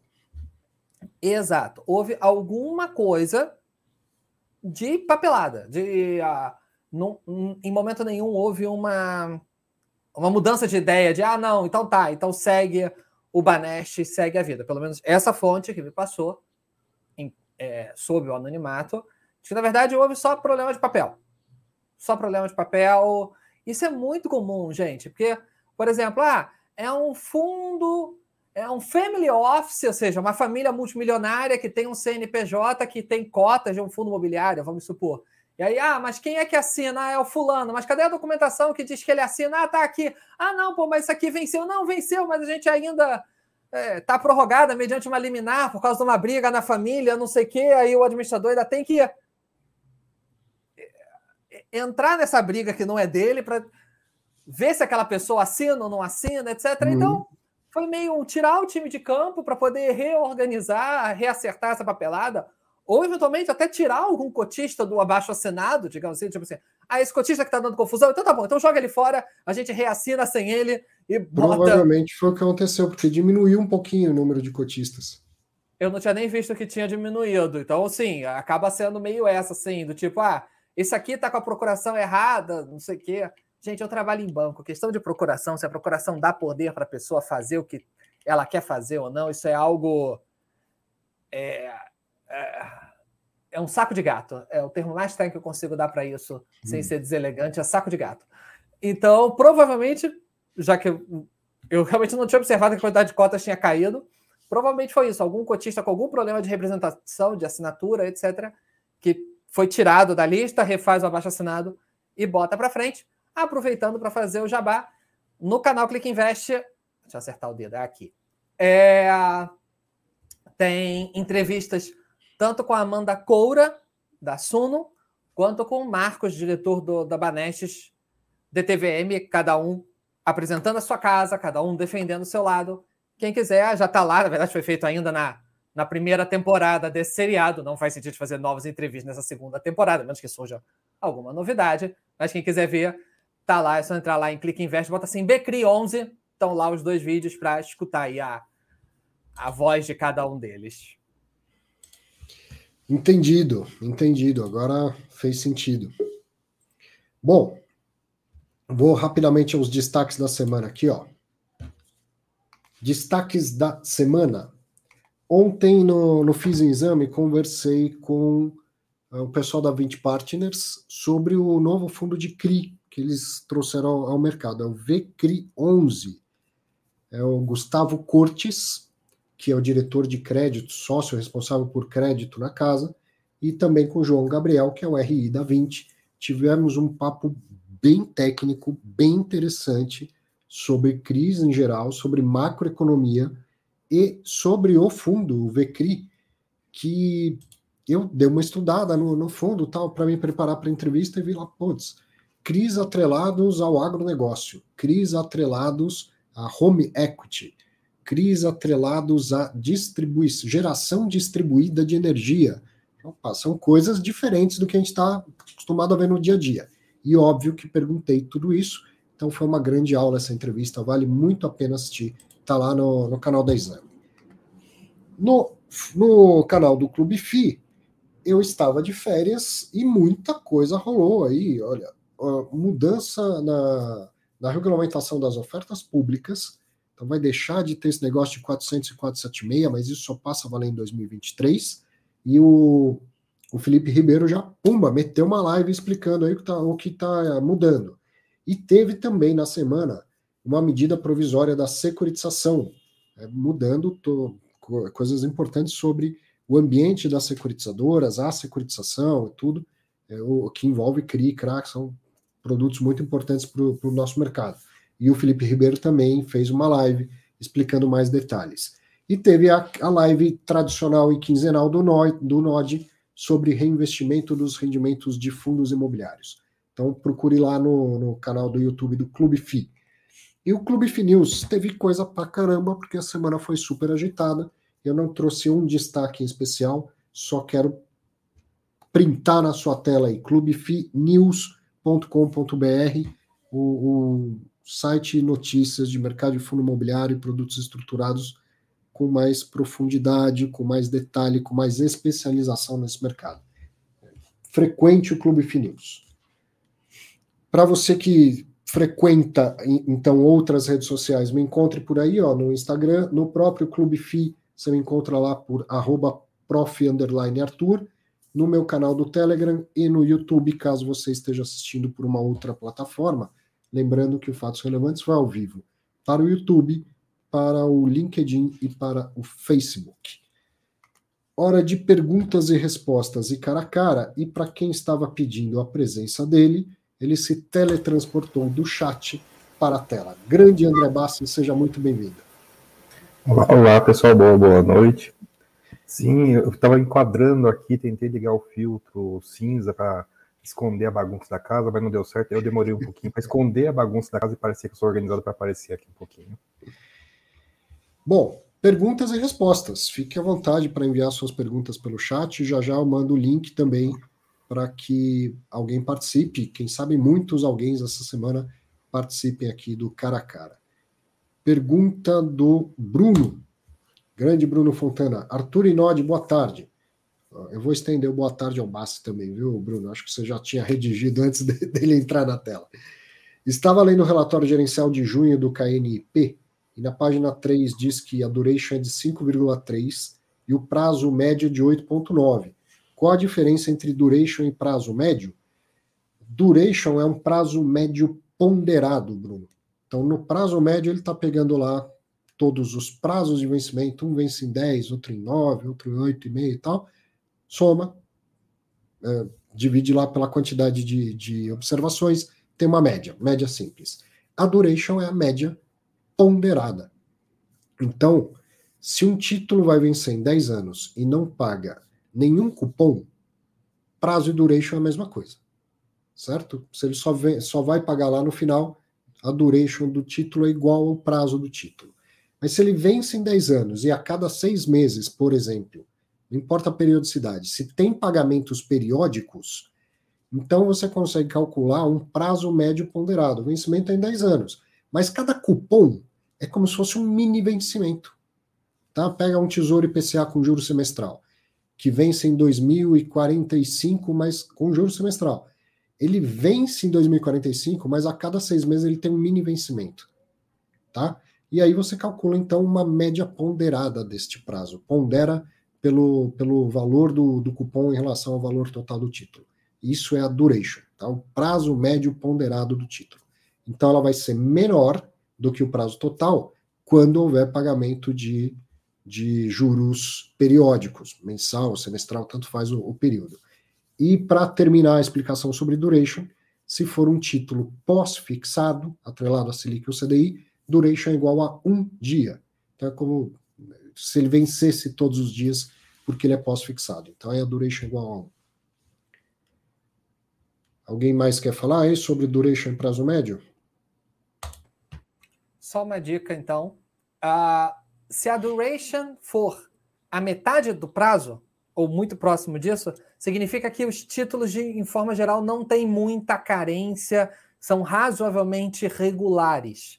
Se a duration é muito maior do que a metade do prazo, significa que tem muita carência ou muitos papéis que pagam pouco agora e pagam mais lá na frente. Se a duration é menor do que a metade do prazo, significa que tem muita parcela vencendo num prazo curto e menos parcela vencendo num prazo longo. Então, uh, pensa assim: metade do prazo é algo mais harmônico, como diz o Arthur, mais homogêneo. E quando foge desse, desse, dessa metade, significa que você tem mais capital ou mais para frente ou mais para perto da data de hoje. Então, deixa eu dar o devidos créditos ao harmônico de tanto ler os conteúdos do núcleo de real estate da Poli de ter estudado lá dois semestres com eles. Eu incorporei essa terminologia que é utilizada por lá, a, a renda harmônica, a harmonia da renda. Pergunta aqui, ó. Fernando Cossenza. Boa tarde. No caso de fusão entre dois fundos, um negociando a uma vez e o outro a 0,7 o valor patrimonial, por exemplo, seria considerado VP ou valor de mercado para distribuir as cotas do novo fundo aos cotistas? Fernando, seria considerado aquilo que for aprovado pelos cotistas de ambos os fundos, certo? Não existe nada na regra que vá definir qual tem que ser a relação de troca não precisa nem CVP, nem valor de, de mercado, nem coisa nenhuma. Tem que ter aprovação em Assembleia Geral por quórum qualificado nos dois fundos. Então, né, a Assembleia propõe a relação de troca, os cotistas aprovam ou não aprovam. Sim, tem, Fala, que, ter, a, tem que ter a aprovação e a justificativa. Mas assim, é muito comum que seja VP. Não, de novo, não é obrigação, mas é relativamente Sim. comum que seja VP. Sim, nunca é fácil essa aprovação. E aí eu diria que o que gera menos dúvida, menos contestação é usar o valor patrimonial. Né? Mas não é obrigatório usar o valor patrimonial. Né? PTG Logística não está usando o valor patrimonial para justificar a incorporação do V2 Properties e do Blue Cap Renda Logística cada, cada fundo está entrando por um VP meio que arbitrado, de um lado com ágil, de outro com deságio. E por quê? Porque sim. É, então tem que ter uma explicação, leva à Assembleia, a Assembleia aprova ou não aprova. Estou aqui separando mais perguntas. O Leonardo pergunta o que justifica o Iridium propor uma taxa de emissão tão alta e o Alianza, que é menor, conseguir uma taxa, uma taxa tão baixa? Ambos não têm o mesmo gestor, que é o BTG? Bom, Leonardo, começa com uma confusão aí. Ambos têm o mesmo administrador, que é o BTG. Gestor é, na, na, sequência que você usou, Iridium faz gestão do fundo da Iridium e Alianza faz gestão do fundo da Aliança. Tá? Eles têm em comum o BTG como administrador dos fundos. Então, começa daí algo que pode é, explicar essa diferença. Outra, eu não vi no detalhe qual foi a taxa de emissão do Iridium e do, do Aliança, mas leia lá na sequência se a da, da a que é baixinha, qual que você falou que é baixa, Aliança, Aliança. não dá, dá 0,3, o da Aliança dá 0,28%, não dá 0,3. Veja se não tem aquela continuação dizendo caso o valor não seja o suficiente, será cobrado do fundo. Porque aí não é 0,3, é 0, sei lá o que, pode ser 3, 4, 5, 20 e a gente não fica sabendo, né? Eu até elogiei o BTG agora, eh, no caso do fato relevante da emissão do HTMX, por deixar claro, é 0,39 e ponto final se faltar, o BTG vai colocar. O que se vê na maioria das vezes é, ah, é 0,30 e se faltar, o fundo vai colocar. Então aí, na verdade, você não tem como saber qual é o custo da emissão. Comentários? Não é só o gestor, né? É o que o cara conseguiu negociar ou o que o cara espera obter, né? São duas outras dimensões. Uhum. Ah, os cotistas atuais entram, nem sempre, né? A gente viu emissão que sim, custo zerado e cotista entrou, mas não tanto. E basicamente, pessoal, não tem ilusão disso. Você paga para acessar a base do cara. Esse custo maior é para acessar a base do cara. Esse é o custo. E o custo é negociado. Negociou, conseguiu, não negociou, também não consegue. É o preço que saiu da negociação. O Antônio já está nos avisando aqui que no caso da aliança, se aumentar, o fundo paga. Ah, né? É a taxa pequena, mas me engana que eu gosto, né? E, e, outra coisa na linha do que o André estava explicando, quem é o coordenador líder? Se não é a mesma corretora, por exemplo, já tem mais um bom motivo para você entender a diferença de custos, né? É uma prestação de serviços. Você pode contratar a corretora que você quiser para fazer isso. Algumas vão cobrar mais, outras vão cobrar menos. Então vamos para a próxima aqui, ó. Grande Adivaldo de Campos, um dos meus professores de mercado de capitais. Boa noite, Arthur. Essa semana ouvi e vi um vídeo que falava sobre o não pagamento de CRIs do DEVA 11 e do HCTR. Saiu algo a respeito? Especificamente desses dois, eu não sei. Saiu algo a respeito. Também estava de férias. Saiu um fato relevante interessante, né? Interessante porque a gente gosta de aprender com os fatos relevantes já faz um tempo de, de dois fundos de CRI da Rio Bravo falando de não pagamento lá de um CRI e tal. E, e aí mostrando, inclusive, no final, quando o gestor deu entrevista né, para o Clube Finews, ele falou: oh, está acontecendo com vários, mas a Rio Bravo está mostrando para o mercado o que aconteceu. Nem todas estão mostrando para o mercado o que está acontecendo. Mas eu não vi. Nod, você viu alguma coisa em relação ao DEVA e ao HCTR11? Não, pessoalmente não. E tem surgido em relação a esses fundos, assim como o XBXO, tem que ter cuidado para não falar que é Xbox, que é o do circuito de compras. É, tem surgido um monte de coisas, algumas, alguns meses tem surgido um monte de coisa meio sem sentido. Não sei se tem algum motivo sobre isso de falar de inadimplência o último relatório, estou com o último relatório gerencial do DEVA aqui, está dando como carteira 100% adimplente, não tem fato relevante apontando nada diferente, realmente nada no meu radar. O Eleu respondeu para o Odivaldo que o CRI Carvalho Hosken pagou atrasado, mas já é esperado. A empresa tem patrimônio de bilhões, mas tem problema de liquidez. E o André tá, tá querendo falar aí. Diga, André. Não, sim, que se for o caso desse CRI do Carvalho Hosken, é, saiu, acho que alguma descrição disso no relatório do Veritar, em que teve a Assembleia o pessoal votou um pouco diferente de outros votantes. E teve uma live do SNCI, em que o gestor falou mais ou menos nessa linha aí, que ele tem grandes patrimônios e problema de liquidez. Então, sim, saiu algumas coisas em outros lugares do Carvalho Roskin. Então, eu, eu não vi, mas também estava fora do ar. Mas sim, tem uma novidade. Teve a Assembleia para é, adiantar a liquidação do CRI e voltou-se contra. Então, o CRI não está liquidado antecipadamente. Essa é a novidade. É, então, está tendo problema. Fizeram a assembleia, conversaram com o devedor, o devedor jurou de pé junto que vai resolver o problema e aí não executaram a garantia. Uh, não estou acompanhando o fato específico, não quero julgar ninguém, mas essa, essa história não, não costuma terminar bem. Né? Garantia está lá para ser executada. Espero morder a língua fortemente nesse caso especificamente. Vou colocar o link aqui do cara a cara. Se é a primeira vez que você participa do Fatos Relevantes, vai chegar um link no seu chat, pode ficar tranquilo. Não é vírus, não é phishing, não é nada. É simplesmente para você entrar aqui junto comigo, com o Nod, com o André, bater um papo com a gente. Pode fazer pergunta, pode dar sua opinião, pode complementar né, uma, uma resposta de, de alguém aqui. Enquanto isso, tem um, demora um tempinho até as pessoas entrarem eu vou respondendo mais perguntas que eu fui marcando aqui à medida que iam aparecendo. Humberto, isso aqui eu acho pouco provável que tenha muito muito o que responder. Ele quer uma opinião sincera minha e dos convidados, o que sugerem fazer com cotistas do Bicifund, do BRCR11, com muito prejuízo na cota. A vacância só aumenta, a gestão não dá uma dentro.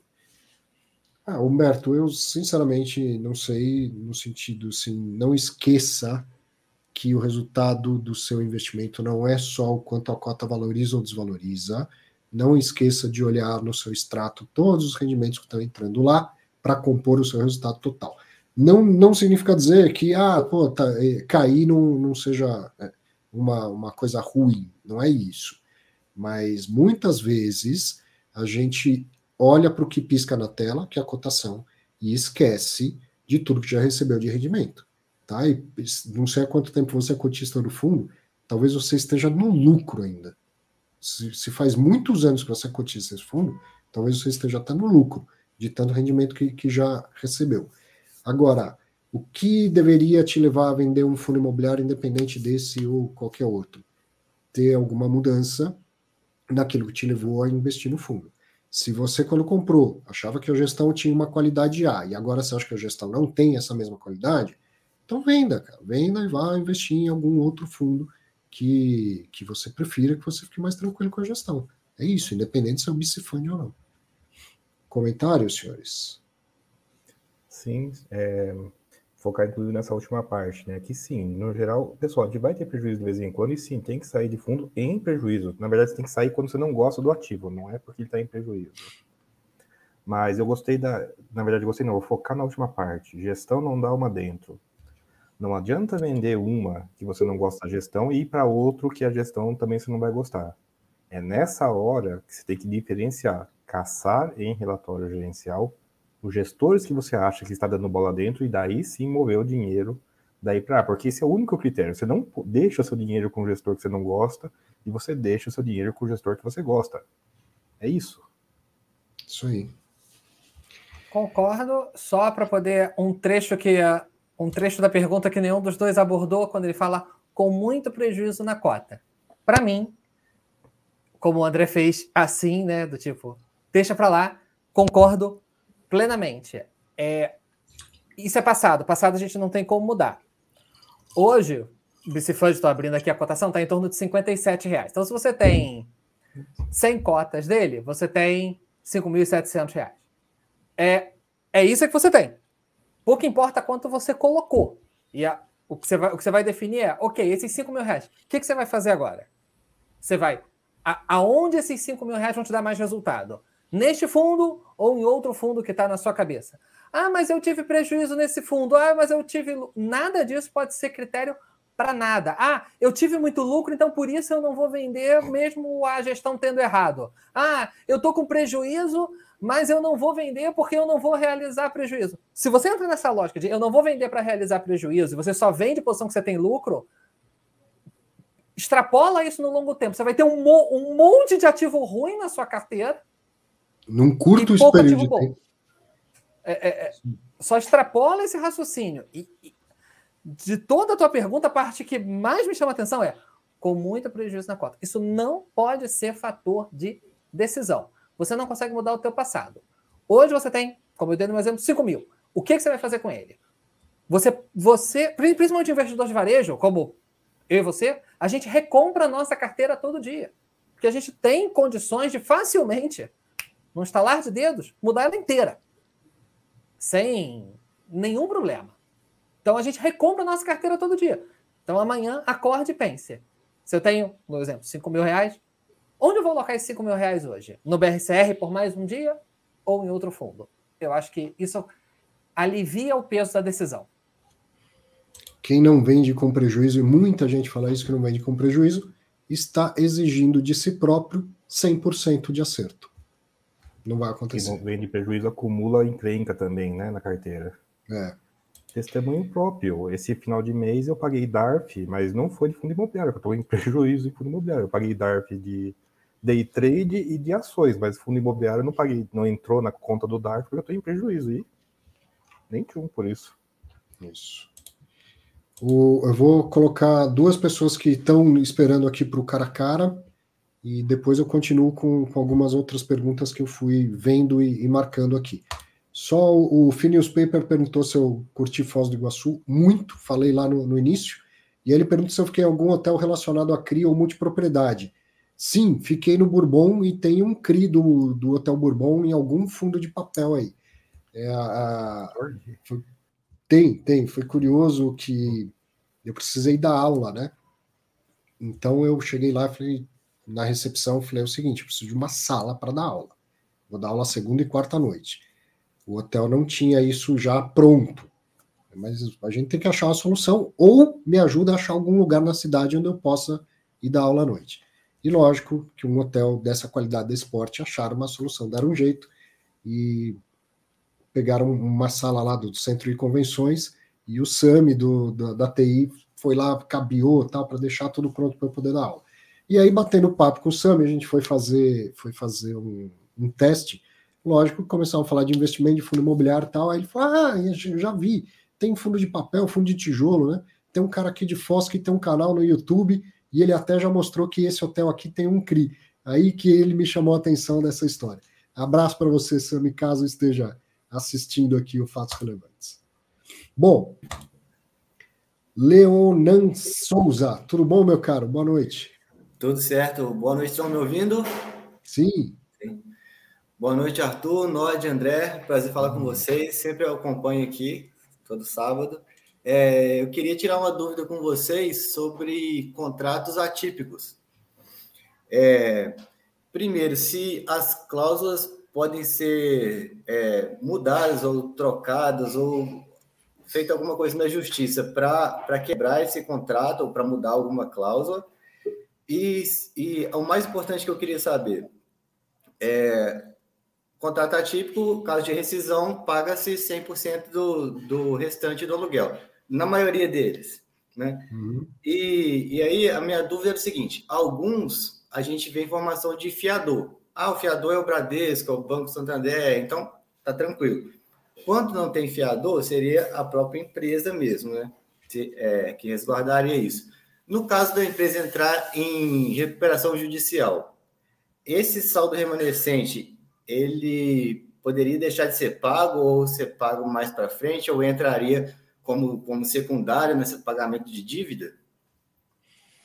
Vamos lá, legal, um monte de, de perguntas. Primeiro, um contrato atípico pode ser alterado na justiça? Claro que pode, né? nada escapa do poder da justiça, mas é pouco provável e a pandemia foi um belíssimo teste para tudo isso. Tá?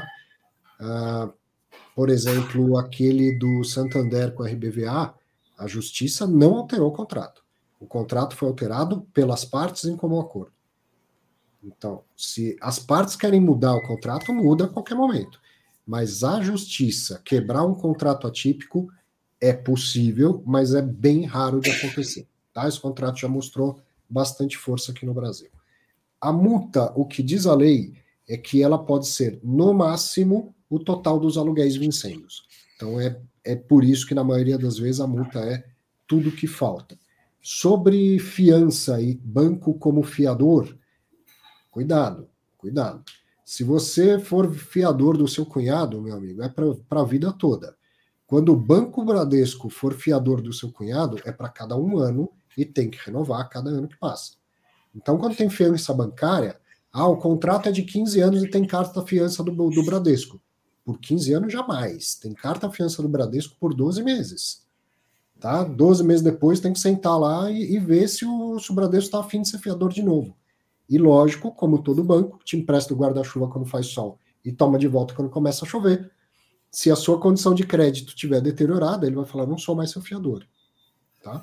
Não sei se faltou mais alguma coisa do, do que você abordou. É, no caso de entrar em recuperação judicial, se, se essa o que era aluguel vai virar uma multa, né? Se essa multa vai poder ser postergada por causa de, de recuperação judicial. Ah, pode, pode. É um, é um crédito como qualquer outro. Eu vi estudando um pouco aí a, a situação do BTRA, mas muito por cima que os aluguéis passados, atrasados, entram no rolo da recuperação judicial.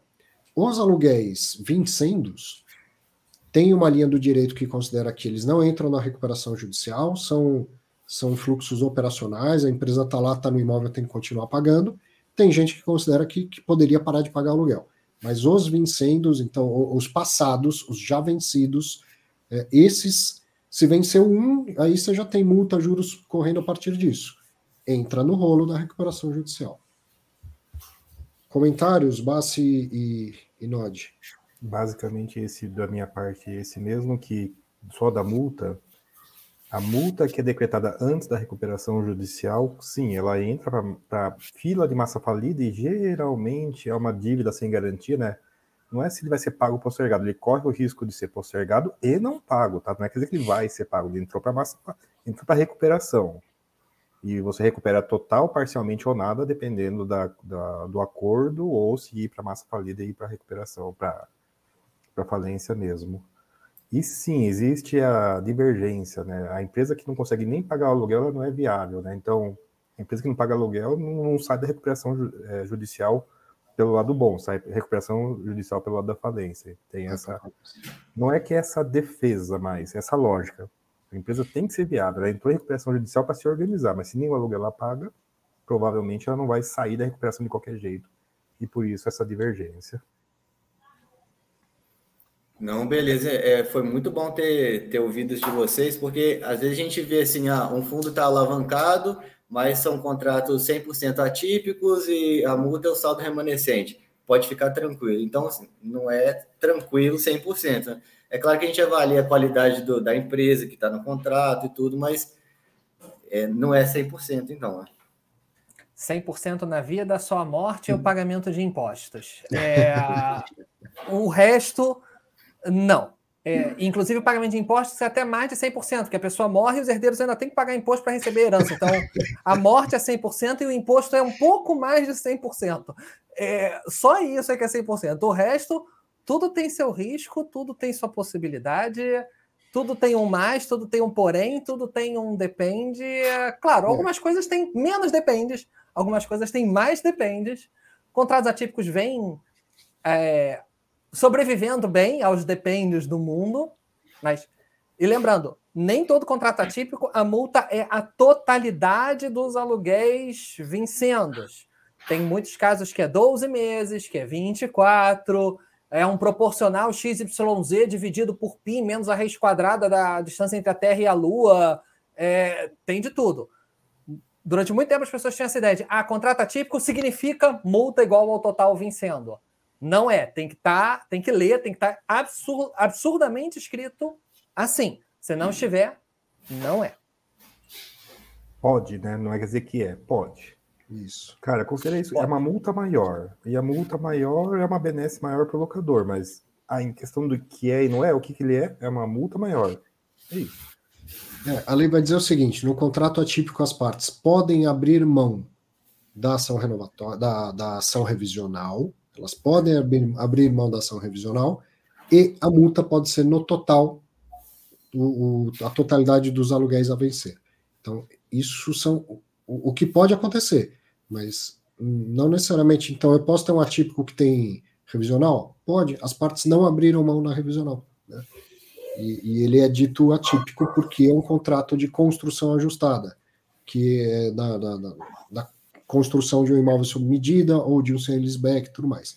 O mais provável, né, o mais comum é que não tenha revisional e que ou, a multa seja o total dos aluguéis vencidos, mas sempre bom ver no detalhe. E uh, aproveitando aqui, o Jorge Irata perguntou se no Nossa Senhora de Lourdes o contrato era típico ou estou enganado. Não tenho certeza, o NOD deve saber melhor, mas eu acho que não. Tanto que a cada três anos tem revisional lá. O, o prazo não diz nada sobre atipicidades. Pode ter um contrato de 15 anos que é típico. E aí a cada três anos tem ação revisional acho que ele nasceu atípico e já foi renovado como típico. Eu vou, eu vou, eu vou contar com a memória do Bassi aí. Ele é melhor nisso do que eu. Concorda? Então, é, ele nasceu atípico, acho que o Hospital da Criança também nasceu atípico e renovou para típico. Tivemos alguns casos desse, mas ele nasceu atípico. Entendido, Leonardo? André Nod, muito obrigado pela, pela aula aí. Eu vou, vou dar espaço para os próximos aqui. Valeu, obrigado, um abraço. Ó, o João já se preparou para entrar no ar aqui, ó. Tudo bom, João Melo? Boa noite. Boa tarde, boa tarde. Aliás, boa noite já, boa noite. professor Arthur, André, Nod. É... Primeira vez aqui no Cara a Cara, mas já acompanho o professor Arthur desde a época do, do Infomoney, é, de longa data. É, senhores, eu tenho uma dúvida sobre o HGPO.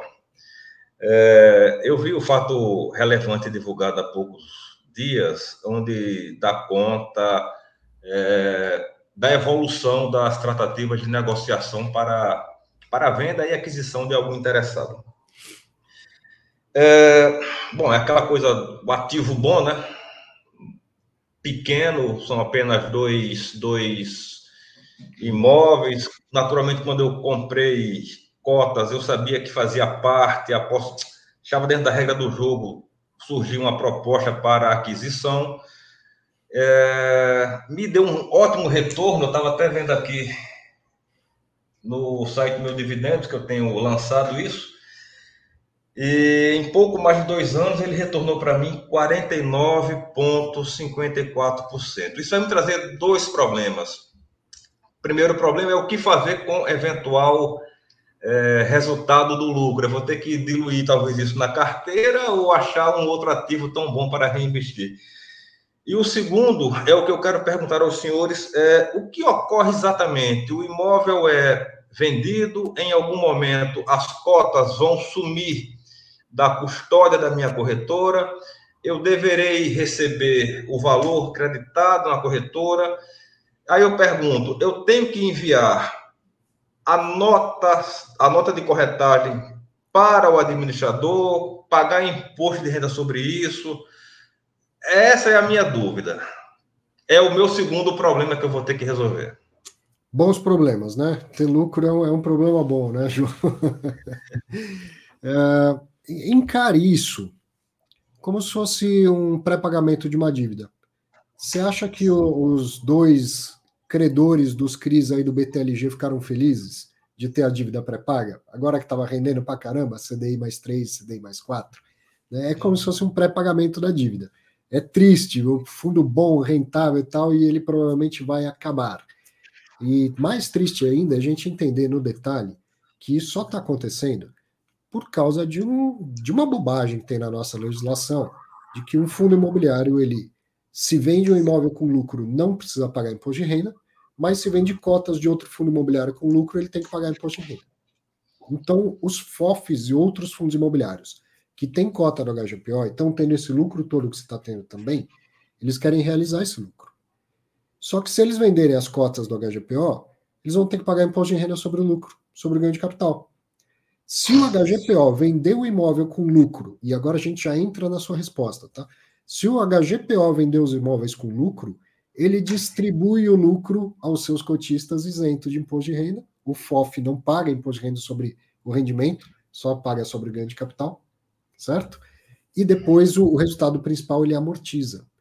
Então o fundo vai ser liquidado para que os, os gestores e os cotistas dos fundos que têm cotas do HGPO não paguem um, um tributo desnecessariamente, já que a lei diz que fundo imobiliário tem que pagar imposto de renda quando vende cota de outro fundo imobiliário. Tá? Considerando que essa venda vai acontecer, então tudo que é lucro você vai receber como rendimento, e aí, o que não é lucro vai ser amortizado, é devolução do, do capital do, do, cotista, do patrimônio do cotista. Se o que você tem a receber for maior do que o que você pagou, então, como se fosse uma venda com lucro, tem que pagar imposto de renda. Só que esse imposto ele é retido na fonte pelo administrador. E como que ele vai saber se você tem lucro ou não? Você perguntou, vou ter que mandar minha nota de corretagem? Não sei.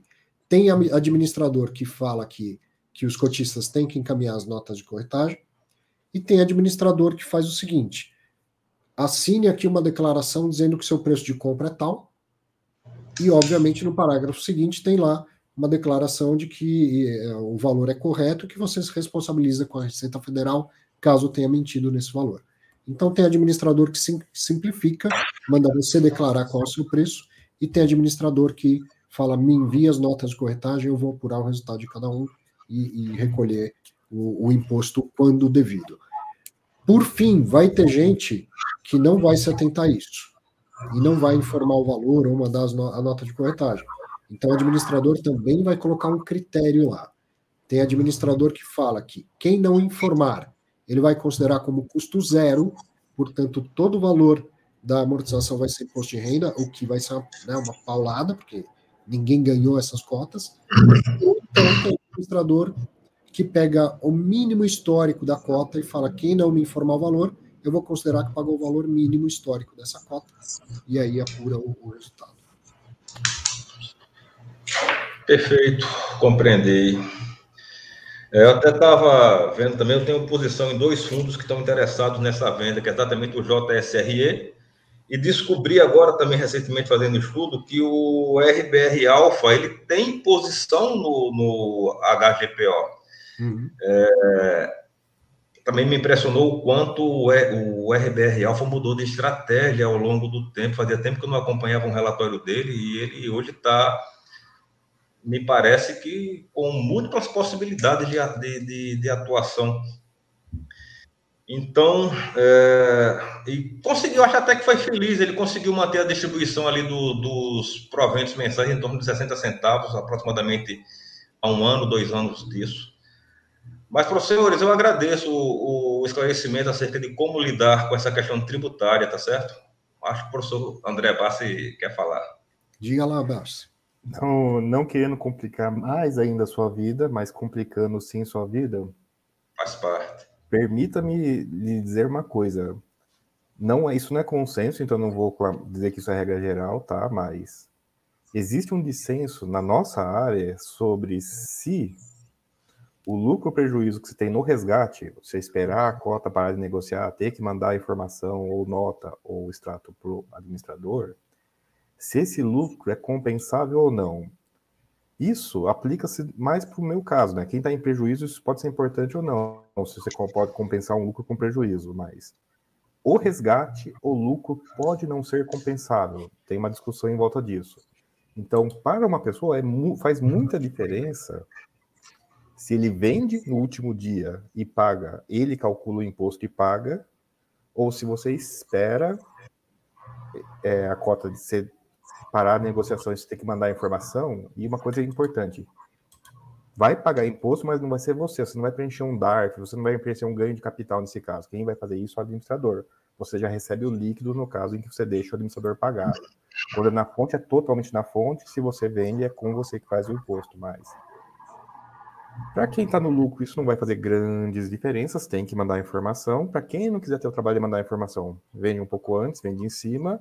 Mas para quem está no prejuízo, talvez seja extremamente relevante vender e não aguardar a, o resgate, porque o resgate talvez não permita que você compense o imposto depois. É uma confusão isso daí. Se vocês quiserem entrar nesse mérito, eu, eu entro com vocês, mas eu, é confusão. Eu vou complementar então a tua resposta, João, a tua pergunta, João, que você falou, não sei o que, eu faço com o dinheiro, quando entrar, etc. Você está com a parte boa do problema, é ter o dinheiro e não saber o que fazer. Na dúvida, divide. Pega o valor, em vez de analisar um valor grande, pega o valor, bota num CDI, aproveita que está dando 13 mesmo, é, e vai, a cada mês, você pega lá um décimo do que está lá, um dozeavos, e vai fazendo pequenas compras. Compras dentro do seu do seu ritmo, digamos assim. Se você está acostumado a aportar mil reais por mês, aporta mil do teu e mil dessa reservinha que veio do HGPO. Então você vai ter um aporte de dois mil para gerenciar e não. Uma... Ok, um pouquinho maior do que você está acostumado? Sim, mas não em outra ordem de grandeza. Geralmente é mais fácil você em vez de trabalhar com dinheiro grande, trabalhar com vários dinheirinhos pingados ao longo do, de um ano, por exemplo, geralmente facilita a decisão de, nossa, o que, que eu vou fazer com 100 mil reais? Tudo bem, vai fazendo de 5 em 5 em 20 meses você está resolvido. É, geralmente é mais fácil, fica a sugestão para você pensar. É, eu, eu considerava exatamente essa possibilidade como a mais provável. Engraçado, é, eu estava acompanhando a pergunta foi formulado antes do, do nosso cara a cara, alguém estava reclamando de fundos que estão dando prejuízo. Uhum. Eu acho que a gente tem que realizar o prejuízo. Uh, eu, inclusive, essa, essa, entrada minha no HTPO, ela foi uma entrada única. Tive a sorte de ter sido logo após a recuperação da, ali daquela grande queda de, da época de pandemia, mas eu fiz isso exatamente me desfazendo de posições minhas que estavam no prejuízo. Sem problema nenhum, vendi, fui ao mercado, assumi o prejuízo, fiz a entrada e me deu um retorno bom. É aquela coisa, o cavalo magro a gente não tem que estar tá alimentando mais, né? Tentar outra coisa. Sim, é que, é que dói, né? Isso é estudado, tá? Dói vender com prejuízo. Tá? Estou, estou entrando no ramo das finanças comportamentais. Mas tem que vender com prejuízo, sim. Com lucro ou com prejuízo, se tem razão para vender. Só o prejuízo não é motivo para vender. Só a queda das cotas não é motivo para vender. Caiu as cotas porque a Selic sai de 2 para 13, porque o Tesouro IPCA sai de IPCA mais 3 para IPCA mais 6. Então é, um, é um, um, motivo sistêmico, um movimento sistêmico. Não tem porque você vender cotas. Agora, se você acha que a gestão não entrega resultado, o imóvel não é mais bom, coisa assim, então vende, né? A vida é cheia de, de idas e vindas, né? Professor, eu agradeço. Vamos dar a vez ao próximo, tá bom? Obrigado. Obrigado, obrigado. Boa noite.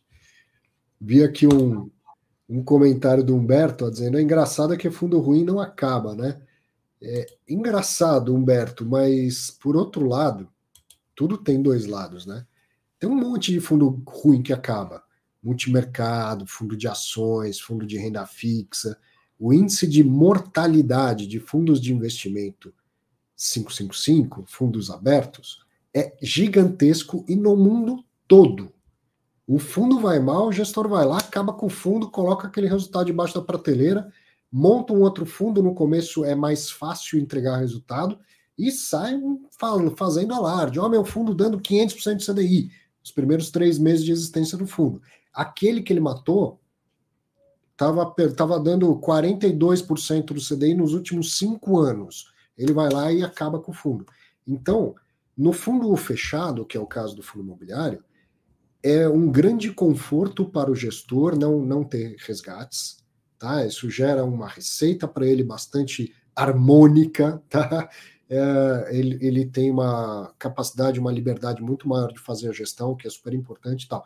O outro lado disso tem que ter, né? Não podia ser só bom para o gestor, é que, cara, aquele, aquilo que mancha a imagem dele também não acaba, não acaba, fica lá. Teve gestora que muito habilidosamente conseguiu renunciar à gestão e passar micos para outros gestores. E que para quem está chegando agora no mercado fala: nossa, como essa gestora é ruim, hein? Olha aí essa porcaria desse fundo. Cara, a história é outra, né? Quem colocou a tese no mercado foi outra gestora.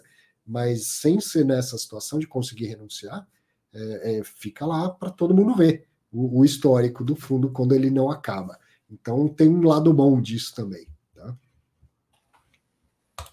Ela discutindo no chat, aqui no chat aqui mesmo, como muita, muito gestor de fundo aberto ainda não descobriu a, a possibilidade, a noção de um fundo fechado, né, com um passivo que não vai te, te esfaquear na pior hora possível, que você tem uma rede de distribuição que você não tem que ficar pagando rebate para todo mundo todo mês. O pessoal ainda não isso. descobriu isso. Quando descobrir, assim, não vai nem acreditar, né? Tem muita vantagem para o gestor no fundo fechado, vantagens que também são para o investidor, tá mais seguro um fundo fechado de ativos líquidos, mas tem que ter a desvantagem. A desvantagem é que aquele fundo que está dando resultado ruim, ele não, não desaparece, tá? Não dá para jogar debaixo do tapete. Bom, deixa eu colocar o Rafael Teixeira para conversar com a gente, que ele deve estar tá falando, pô, a hora que chegou a minha vez na fila, os caras resolveram falar de outro assunto. Boa noite, Rafael. Obrigado pela paciência. Boa noite, senhores. Me escutam? Sim. Ótimo. Bom, primeiramente, agradecer a, a honra de estar aqui no, no cara a cara, Imagina. poder estar conversando com os senhores. Boa noite, Arthur, Nod, André Bassi. Que honra estar meio a gigantes do fundo, dos fundos imobiliários. Que nada. Bom, a minha pergunta é em relação à recompra de cotas, né? Já faz um tempo que eu vou acompanhando entrevistas com gestores e vira e mexe, eles, digamos, cobiçam, né, que haja hum. essa essa opção no mercado de poder recomprar as cotas, né? E eu gostaria de saber dos senhores como vocês enxergam é, essa potencial nova opção, se para os senhores é apenas um detalhe ou está é, tá mais para um grande passo em rumo ao grande sonho de dos FIIs serem iguais aos REITs? Bom, não é, não é permitido que que eu saiba não mudou isso, né? Não, não sei se eu estou desatualizado, mas que, que, eu saiba não é permitido a, a, recompra porque o administrador não pode comprar suas próprias cotas, cotas do fundo que, que ele administra. E o próprio fundo também não tem como comprar suas próprias cotas. Mas o cotista tem como comprar mais cotas, então a recompra pode acontecer no âmbito do cotista, né? É, o que dá para fazer, e aí gestor nenhum quer fazer, tá? É amortizar foi o que o BC fez em 2016. Amortizou e recomendou o reinvestimento em cotas. Então, ele, como ele não pode recomprar, ele tinha dinheiro em caixa e falou para o mercado: Ó, estou devolvendo o dinheiro e sugiro que você recompre cotas do BC porque estão bem abaixo do patrimonial. Ele devolveu 11,15 por cota, algo assim, ou 11,65, e recomendou o reinvestimento. E quem fez isso naquela época, nos, nos períodos para frente, teve lucro, inclusive. Ah, ah, o motivo de não poder recomprar é esse da, da, da, regulamentação. Tem sempre uma diferença, algum atraso em relação à estrutura mais dinâmica das ações. Por outro lado, tem vantagens tributárias num fundo imobiliário que uma ação não tem. Então, alguma trava sempre vai acontecer. Tá? É, a minha pergunta, assim, é que eu fiz essa pergunta em relação porque a, essas entrevistas que eu assisti, eles deixaram entender que era mais uma questão de tempo para ainda não ter, que era uma coisa que estava ainda sendo estruturada, que potencialmente no futuro iria vir a acontecer, né? Então, já antecipando, talvez isso, acredito eu, que quando acontecer vai dar aquele rebuliço no mercado, como toda novidade acaba dando né, os fundos imobiliários, é. mas já antecipando, já querendo saber né, a opinião dos senhores. Olha, é, é, o mercado está sempre em contato com, com a CVM, diretamente ouvir a representação, como a Ambima e tal. Pode ser que tenham conversas acontecendo nesse sentido e que a gente não, não saiba. Se a CVM permitir, é, então eu acho interessante, deixa o, o fundo mais dinâmico, mais parecido com uma companhia aberta, acho interessante. E o investidor, quando for fazer isso, vai ter que justificar o mercado, por que está fazendo. Né? Se ele toma dinheiro emprestado sem, sem falar com o cotista, e depois ele reporta, por que não recomprar uma parte do seu patrimônio e reportar ao cotista? Fiz por causa disso, disso, disso, disso. E aí o mercado vai julgar se, se considera bom ou ruim o, o investimento que ele, que ele fez, né? Basta agoniado para falar. Não, pode, pode, pode ir, pode ir, não, vai lá. Não, vai. vai lá, vai lá, vai lá. Comentários, comentários. Sim, pode acontecer no futuro, é um desejo do administrador gestor. Não acho que esteja tão fácil ou tão provável assim, porque Lei 8668, artigo 12, tá? Inciso não vou saber de cabeça, mas não é uma questão de CVM, isso é uma questão de lei. Você tem que mudar a lei para isso permitir. Então não é nada trivial. Segunda coisa, fundo imobiliário teve enormes disputas na hora de fazer a lei para evitar que ele seja um paraíso fiscal.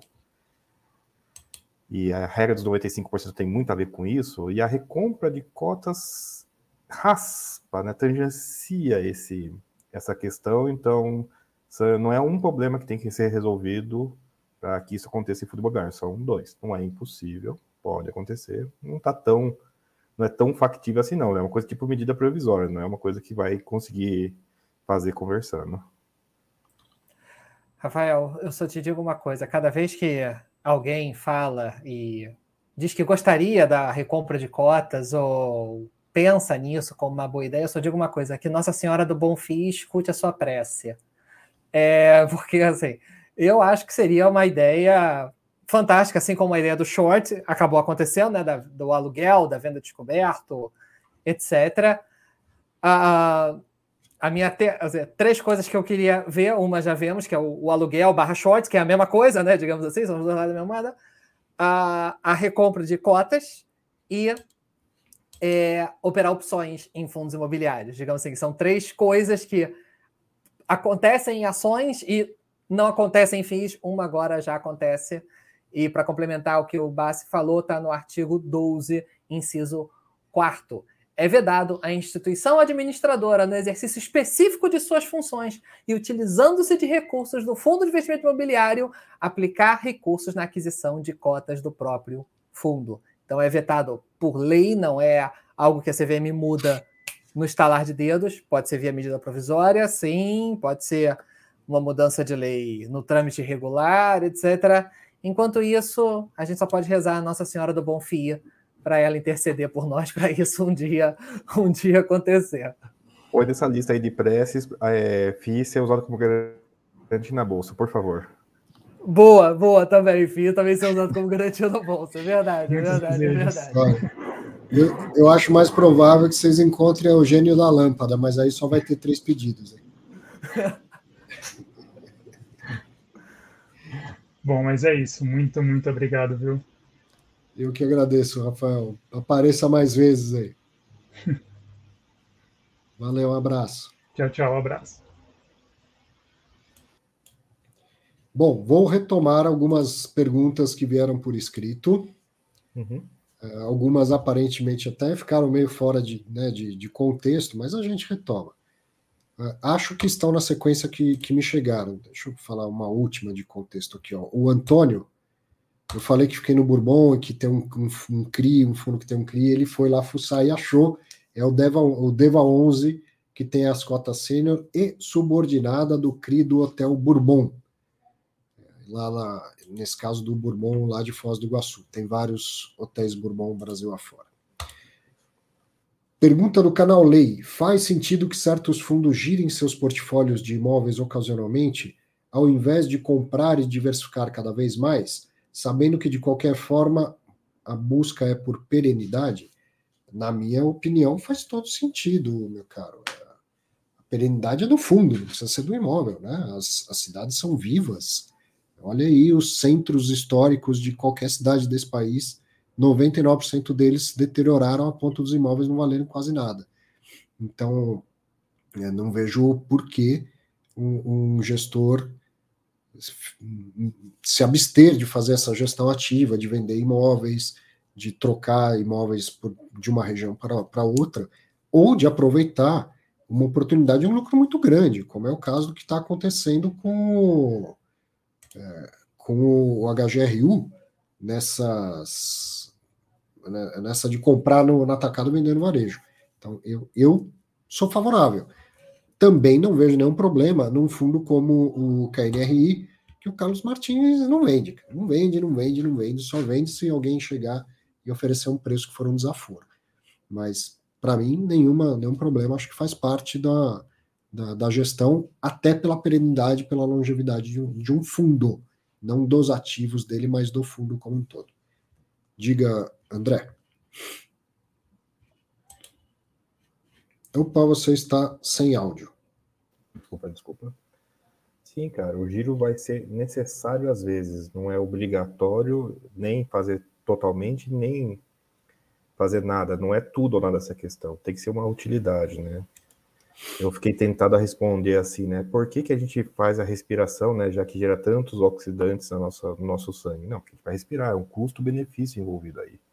O custo-benefício de você não girar nunca é que você tem que torcer, rezar que o imóvel que você comprou para sempre seja bom. Essa é a restrição de nunca girar. A perenidade é do investimento, é do fundo, como o Arthur comentou, não é do imóvel. Ah, pode existir imóvel? Ó, tem um imóvel aqui no Brasil que pegou fogo, vai ser demolido. Qual a perenidade desse imóvel? É um imóvel, né? Boa, vamos lá. Frank Gonçalves, Nod, na sua última live, você disse que não deveríamos misturar compras, por exemplo, ações e fundos imobiliários, na mesma nota de corretagem para simplificar na declaração. Não entendi o porquê disso. Eu vou aproveitar enquanto você responde e fazer um, um intervalinho meu aqui. Beleza. Frank, isso eu aprendi, na verdade, com esse cara aqui do lado, que está aqui no meio da tela agora, com o André Bassi. Isso aí aprendi com ele há anos atrás. Mas a lógica é só para simplificar a sua vida. Ponto final. É... Você, você simplifica a sua vida como? Você, quando você pensa no seu custo de compra, né, para você lançar na sua declaração, você bota lá o quanto você pagou por aquelas cotas ou por aquelas ações, incluindo os custos, como corretagem e emolumentos.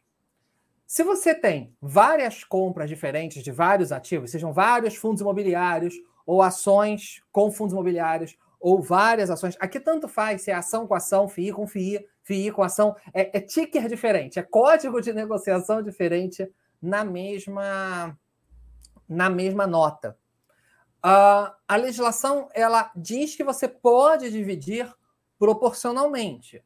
E você pode, ou seja, se você comprou 5 mil de, de uma determinada ação e 10 mil de um FII, são 15 mil de negociação, você vai então pegar dois terços do total que você gastou de corretagem e emolumentos e jogar para onde foi 10 mil, um terço para onde foi 5 mil. É, é bem é simples de fazer a conta? É.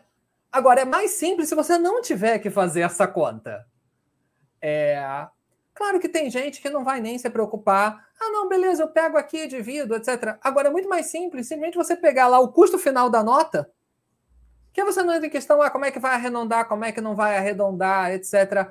Fica até mais fácil de arquivar, né? Você ter lá na pastinha, seja num unbox, no OneDrive, num pendrive, seja num fichário, seja como for.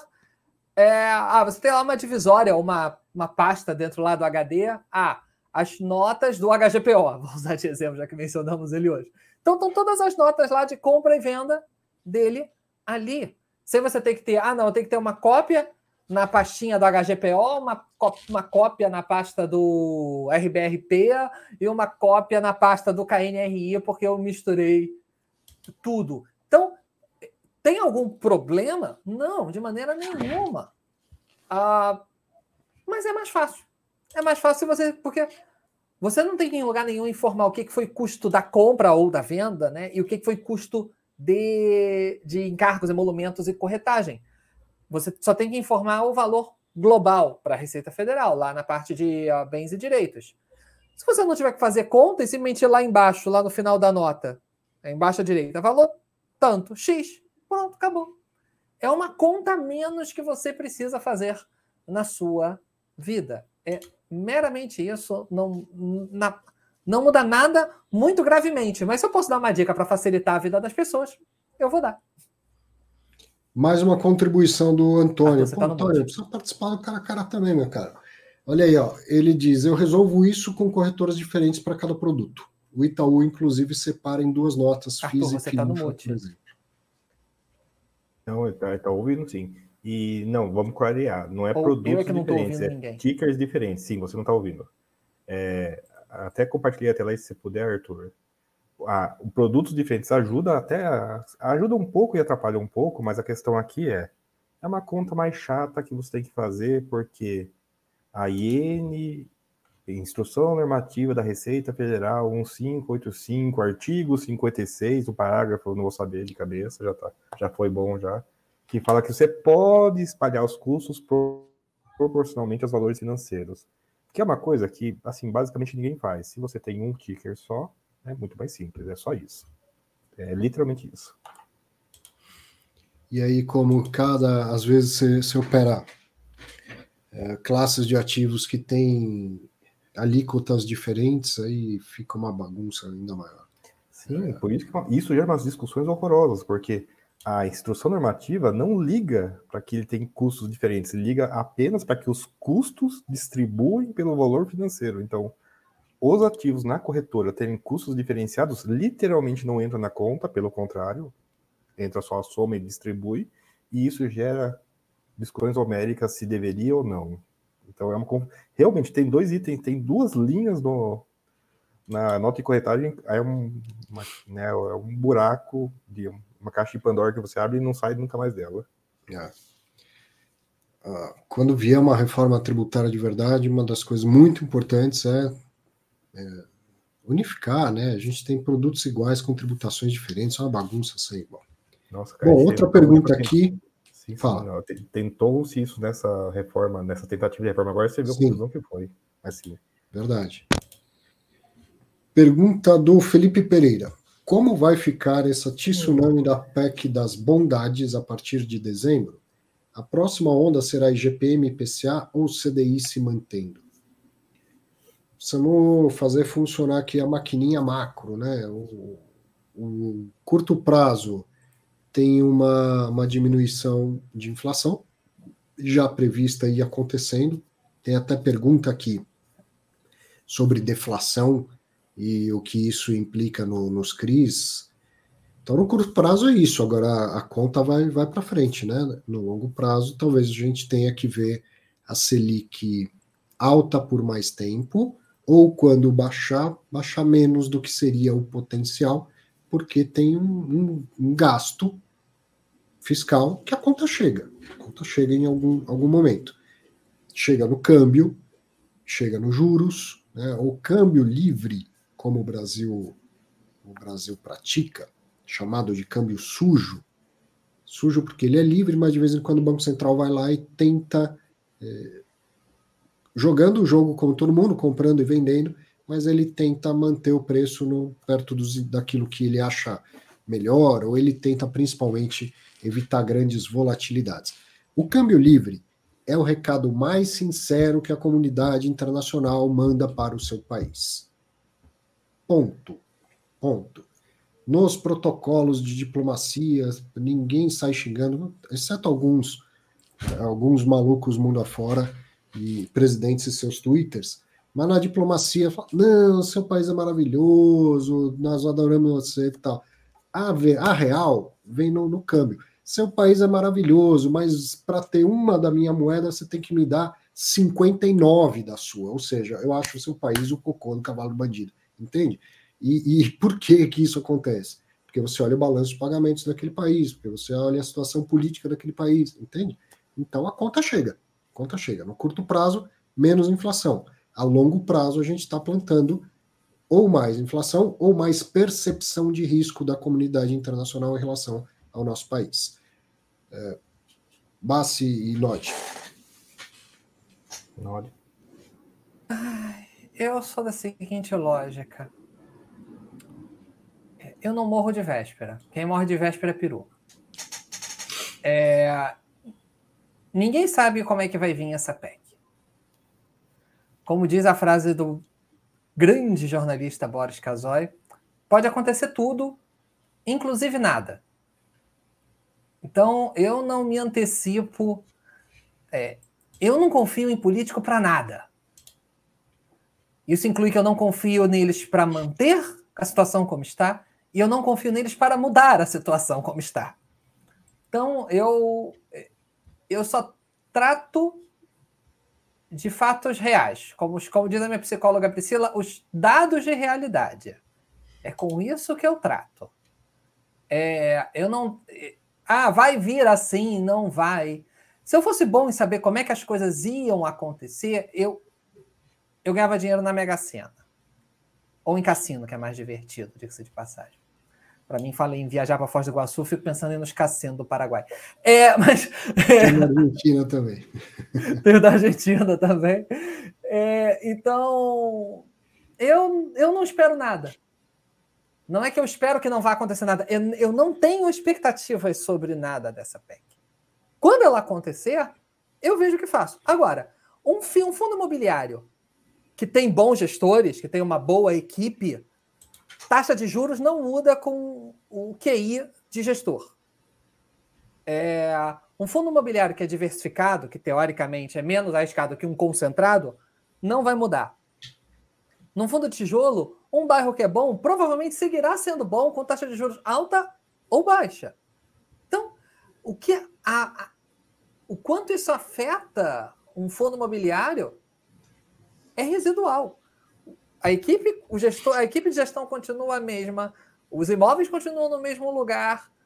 Risco de créditos inquilinos pode melhorar e piorar um pouquinho? Pode, mas o imóvel está lá. Saiu um, entra outro. É... Então, eu tô velho demais para me preocupar com essas coisas. Comentário dado antigo, mas né, pouco se lembra disso meta de inflação do Brasil, né? 3% ao ano. Né? Lei de independência do Banco Central, artigo número 1, é meta fundamental do Banco Central com é, estabilidade de preços, né? Basicamente seguir a meta de inflação definida pelo Conselho Monetário. Supondo que saia do jeito que está encaminhando agora, pessoal, o Banco Central tem que, tem que fazer a inflação cair para 3%.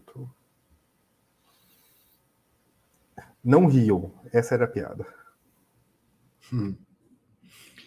Ah, e, e, às vezes, muitas vezes, não, não, não muitas, mas a gente vê ah, o, que, o que o economista chama de dominância fiscal.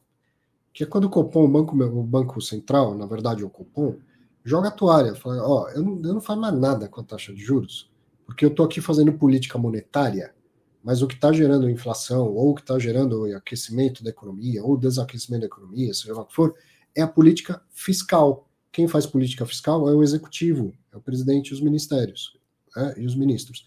Então ele fala: eu, eu, eu parei, eu não faço mais nada, eu não vou ficar fazendo política monetária porque não resolve, eu estou dominado pela política fiscal. Então o que a gente está vivendo agora, é, acertada ou não, é, é uma política fiscal que tenta conversar com a política monetária. Precisamos diminuir a inflação, certo? E, e, então não é de todo ruim ver isso acontecendo. Pior é quando o Banco Central fazendo política monetária está tentando conter a inflação e o governo está gerando mais inflação, gastando pra caramba e tal. Mas, né, é, como eu falei agora há pouco, da parte do, do fiscal, a minha leitura macro é diminui no curto prazo, mas a conta chega no longo prazo. Quem comentou aí do Focus nos comentários, né? Eu estava pensando esses dias, nossa, estava tão tranquilo esses dias, eu não sabia por quê. Eu descobri recentemente por que estava tranquilo esses dias, porque não estava saindo o Focus. Agora voltou a sair, então vai ter notícia toda semana.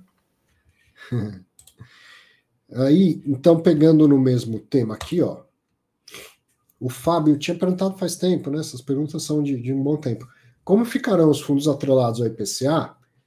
como o KNIP se houver deflação nos próximos meses? O Bassi já está feliz da vida querendo responder. Fábio, tudo depende do que está lá no regulamento, no caso, no termo de securitização do CRI. Pode estar escrito que a remuneração é a variação positiva do IPCA mais X% ao ano, sendo que, caso a variação seja negativa, não há diminuição do. Tá, do, do não acompanha a deflação. Pode acontecer isso. Tem contratos de aluguel, por exemplo, que, que tem esse tipo de previsão. Agora, digamos que não, que a inflação seja para cima, seja para baixo, então você tem uma diminuição da parte pós-fixada e a parte pré se mantém, haveria uma diminuição. Agora, sua pergunta é mais específica. Os fundos, que é um regime de competência, né? aqueles que eventualmente adiantaram um recebimento pelo IPCA, vão, vão se complicar, né? Podem descumprir a, descumprir não a regra dos 95, mas podem ter distribuído muito mais do que os 95. O grande risco é faltar dinheiro, né? Mas acredito que num fundo de CRI grande, bem diversificado, é tanto dinheiro que entra que isso não vai acontecer. Fala, Bassi. Vou complicar e simplificar na ordem, então tenham paciência. Pessoal, é, competência, né, teve a decisão da CVM que não reverteu para a decisão de que ah, é caixa, não, reverteu para a decisão que é puro caixa. Então, a gente, ainda que competência vai diminuir, né, fundo de papel está em moda porque distribui um pedaço grande de correção monetária e um pedaço grande de juros. Sem, ainda que, ainda que muitos desses fundos tenham sejam credores de dívidas que estão, têm proteção de IPCA negativo, ou seja, da IPCA negativo ele zera, ele não, não leva uma facada, ainda assim a parcela de correção monetária zerada, né, na melhor das hipóteses. Então, sim, pessoal, a gente vai possivelmente ver fundo de papel que estava pagando bem pra caramba, o rendimento cair a metade, um terço, né? Alguns que não têm proteção de IPCA negativo, quase ou totalmente zerar o rendimento, não está fora do radar disso. Isso puxa uma outra discussão avançada que é o seguinte: pessoal de infra consegue evitar isso. O pessoal do infra consegue fazer um swap. Ah, minha, carteira é IPCA mais 8. Não, agora é CDI mais 2. Por quê? Porque sim, ele consegue literalmente trocar de indexador no meio do caminho e pular, né? ignorar esse problema. E já perguntaram aqui no chat, eu acho que já respondi tem tempos atrás, que provavelmente não, isso não está disponível aos fundos imobiliários por causa de restrição de derivativo que tinha e deixou de ter na legislação, mas ainda existem em regulamentos de fundos, então não está disponível necessariamente essa esse vou pular a lombada negativa em fundo imobiliário, ou pelo menos não em todos. Então, sim, esperem diminuição de rendimento, porque vai sumir uma parcela do rendimento, ponto. Dá para. Alguns fundos vão ter gordura contábil contábil para não ter esse problema, ela consegue pular a lombada de outra maneira, mas os fundos que não tiverem gordura contábil e não tiverem proteção de IPCA negativo podem ver sim rendimentos perto do zero ou zerados. Não vamos torcer que não sejam tantos. Só para complementar, de maneira geral, a gente vê mais fundos que têm mais peso de IGPM costumam ser mais protegidos de deflação. Então a gente vê a ah, é pela variação positiva do IGPM, é isso que quer dizer. Se ele der negativo, ele é considerado zerado para fins de cálculo. Fundos de IPCA normalmente tem menos essa proteção. Claro, tem que olhar caso a caso, mas tentando juntar uma média e falar do geral do mercado, fundos com muito IGPM tendem a ter esta proteção contra a deflação. Fundos com muito IPCA tendem a não ter, ou ter pelo menos menos parte da carteira com essa proteção de maneira geral. Ó, quem assistiu lá a minha palestrinha no, no metaverso do Clube FI já viu isso, mas vale a pena mostrar. Eu peguei rendimentos históricos do KNRI, do KNP e do KNCR. Falava nessa palestra sobre a tal renda harmônica. Vejam lá, em, em azul, KNRI, fundo de tijolo, renda harmônica, reta, distribuição de rendimento oscila muito pouco. Em laranja, KNCR, atrelado ao CDI, sobe para caramba, depois cai para caramba, depois sobe para caramba, depois. O que, que é isso? É o CDI no Brasil. Sai de 14, vai para 2, depois volta para 13,25, e a, a rentabilidade é CDI mais X%. Então, é isso que acontece quando o CDI aumenta, aumenta o rendimento, quando o CDI cai, cai o rendimento. E em cinza está tá o KNIP, que tem um comportamento também muito volátil, mas diferente do CDI, que ele é mais. É, a estratégia do jumento, né, que o, que o Bassi sempre fala, sobe, sobe, sobe por um tempão, depois cai, cai, cai por um tempão. O IPCA não, é pá, pum, pá, pum, pá, pum, é muita, depois é um pouco, depois inflação, depois inflação. Então, é, é isso que vai acontecer no, no, no, curto prazo, vai diminuir o montante monetário do rendimento do fundo imobiliário atrelado ao IPCA. Agora, o ganho real acima da inflação não apenas não diminui, como aumenta. Certo? Se ele paga IPCA mais 5 e IPCA é zero, você recebe 5.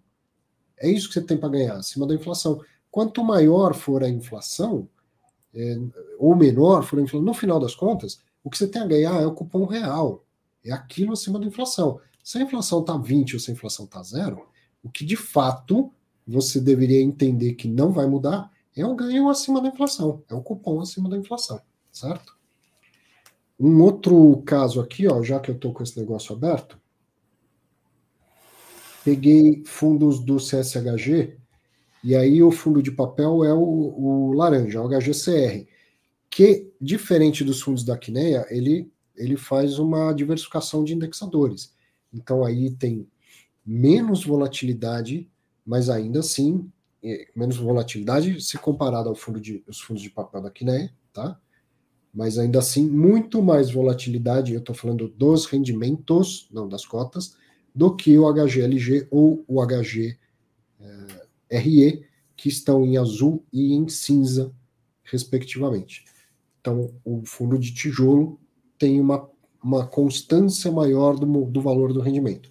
O fundo de papel, como é indexado a esses indexadores, tem uma variação muito maior do valor a distribuir todos os meses.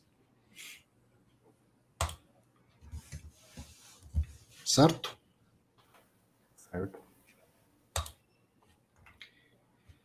Outra aqui, ó, já que o assunto é IPCA,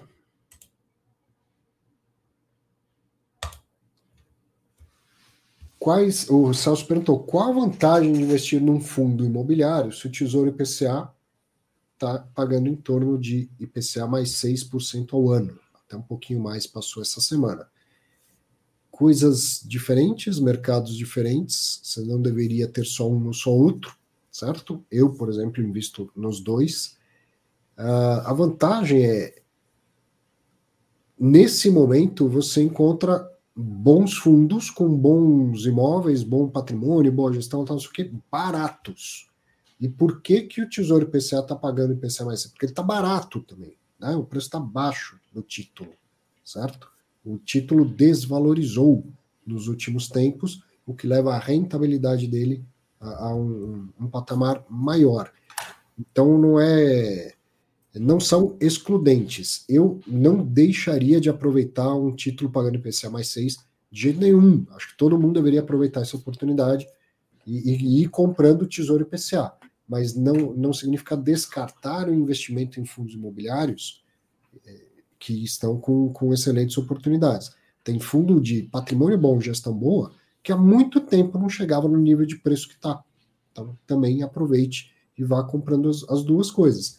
Especialmente os fundos de tijolo, porque o Tesouro PCA é fundo de papel, é um, é um papel de renda fixa, não é um patrimônio em si, é uma dívida que um dia vai ser paga e você sabe, se você carregar até o dia do vencimento, é o máximo que você tem a ganhar. Num, num ativo de renda variável, existe um risco maior, no entanto, existe uma possibilidade ilimitada de retorno, Pode ser que comprando a um preço tão baixo quanto, as, quanto de agora, você tenha num futuro próximo um retorno muito maior do que o IPCA mais 6, considerando a valorização das cotas, e aí sim, caso você venda e realize esse lucro. Senhores. Bom, é, o que eu posso dizer? O que eu posso dizer? Em primeiro lugar, são coisas diferentes. Né? Uma você está emprestando dinheiro para o governo federal, né, para o Estado brasileiro, não é para o governo, porque o governo, governos trocam, o Estado permanece, que tem os seus riscos. Renda fixa também tem seus riscos, como o Arthur falou. Um ativo de renda variável tem mais riscos. Não é que tem riscos e a renda fixa não. Quem tem um pouquinho mais de tempo de estrada vai lembrar do que, que o Sarney, do que o Collor fez com a poupança. Poupança é uma operação de renda fixa, que tem características muito particulares, muito especiais, mas é uma operação de renda fixa. E se você acha que título soberano do governo é algo sem risco, acho que eu falei isso na, na última live que eu participei aqui, pergunte a um argentino que tem ou já teve títulos do governo, o quanto ele acha que aquilo realmente é seguro. É, às, vezes, às vezes eu fico pensando se não estava na hora de dar um saculejo na renda fixa, de acontecer uma mudança drástica, assim, para o pessoal aprender que também tem seus riscos.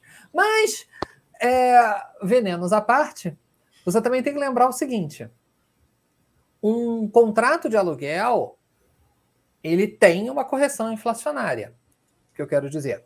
Se você tem hoje um fundo imobiliário que está pagando 10% ao ano, supondo um fundo de tijolo, Lembre-se que a tendência é que esse contrato seja reajustado pela inflação. Então, na prática, ele não está só pagando infla, é, 10, ele está pagando 10 mais inflação, ou como a gente costuma falar, inflação mais 10, e o seu, seu título que você botou aí no exemplo está pagando inflação mais 6. Eu vou juntar aqui IGPM com IPCA, não estou entrando nesses méritos de indexadores, estou chamando tudo de inflação, só para poder ser mais didático, mas quando a gente olha o dividend yield de um fundo de tijolo, claro que você tem que analisar o fundo especificamente no detalhe para ter certeza se não tem uma renda ou uma despesa anormal que está fazendo o dividend yield estar tá mais alto ou mais baixo, etc. Mas pegando um modelo teórico, o dividend yield é inflação mais esse dividend yield.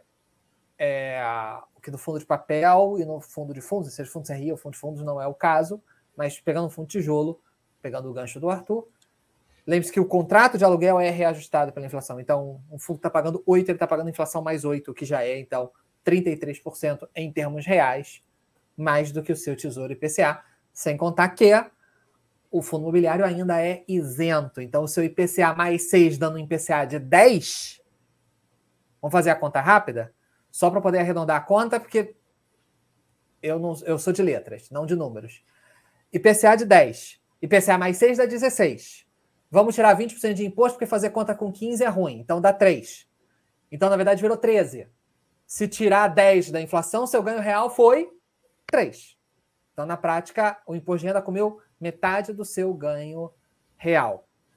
O que essa conta não faz sentido fazer com fundo imobiliário, que é isento para pessoa física. Então, pegando um exemplo de um fundo que esteja pagando dividend de 9, ele está pagando em termos reais o triplo do que o seu Tesouro IPCA líquido. Estou arredondando muito, claro que vai certamente alguém vai aparecer aqui com alguma exceção, tipo, ah, não, mas o meu caso é diferente porque eu tenho um ascendente em Libra, tá, tudo bem. Estou é, pegando aqui uma, um modelo teórico geral. A gente falou, estava falando aqui no chat e aqui que ah, proteção de inflação, IPCA negativa e tal. É, vou começar minha resposta falando o seguinte: Sabe o que não tem proteção contra IPCA negativo? NTNB. Né? NTNB não tem proteção contra IPCA negativo. Vou lembrar todo mundo aqui do chat que não tem proteção contra IPCA negativo, a tal de NTNB. Até por isso teve essa maluquice de NTNB de dois meses das corretoras aí recentemente. Uhum. Quem não viu, não se preocupe, é irrisório o valor. E, pessoal, sim, os dois falaram aqui, eu concordo, são coisas diferentes. Essa pergunta meio que implica que não tem diferença. Isso que, na verdade, me preocupa nesse tipo de pergunta. E é, não é pouca gente, inclusive tem finanças é, de alto nível que sim, igualam muitas dessas coisas, igualam muito desses mercados.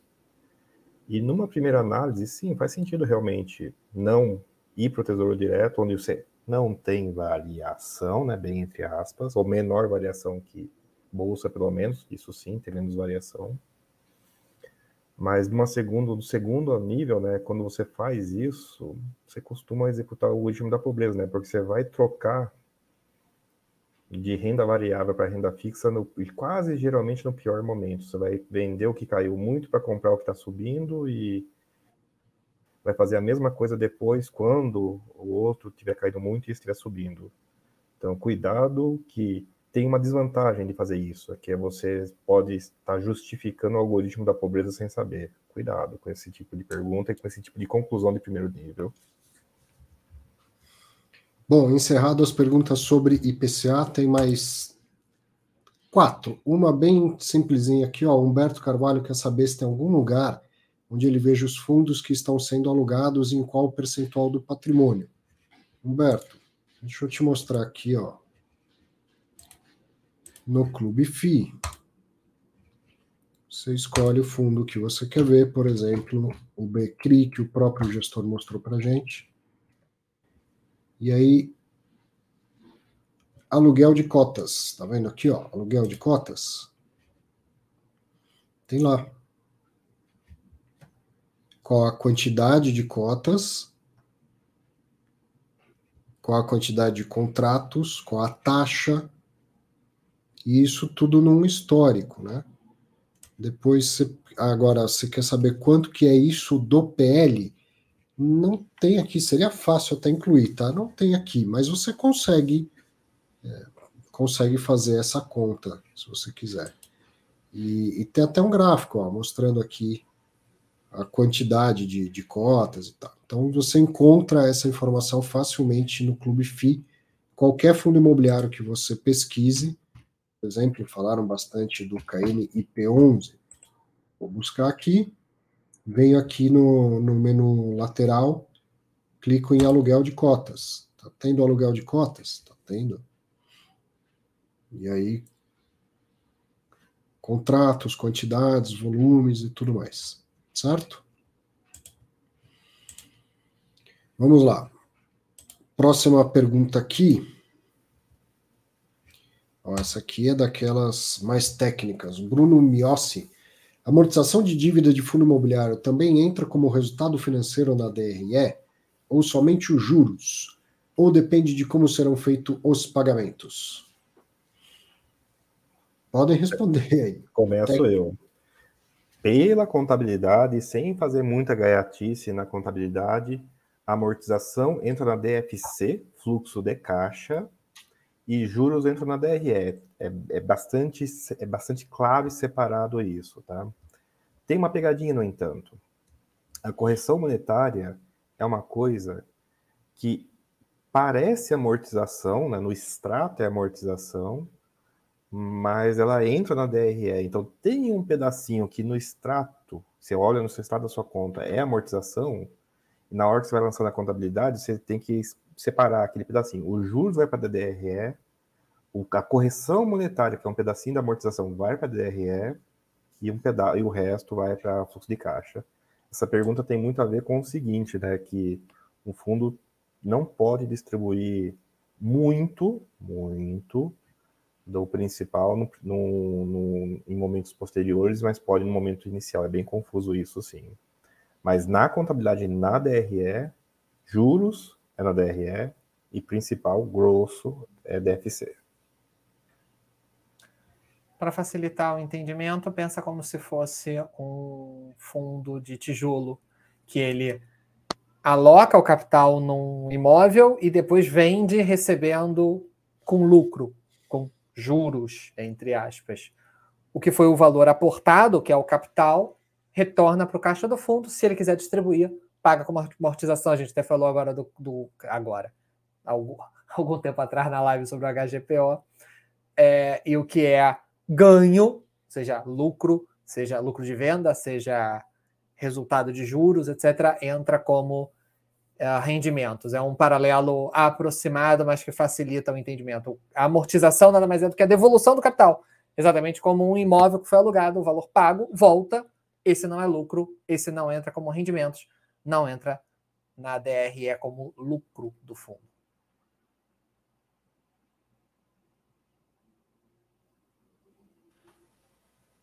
É, mudo, mudo. Agora ele está no mudo. Agora não é meu fone que acabou a bateria. Antes era meu fone que tinha acabado a bateria. Agora não é não.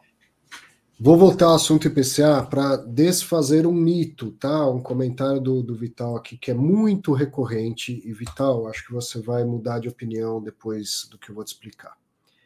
Ele diz aqui, ó, uma desvantagem do IPCA+, é que o imposto de renda é sobre o IPCA e sobre a rentabilidade real, ou seja, sobre tudo, né?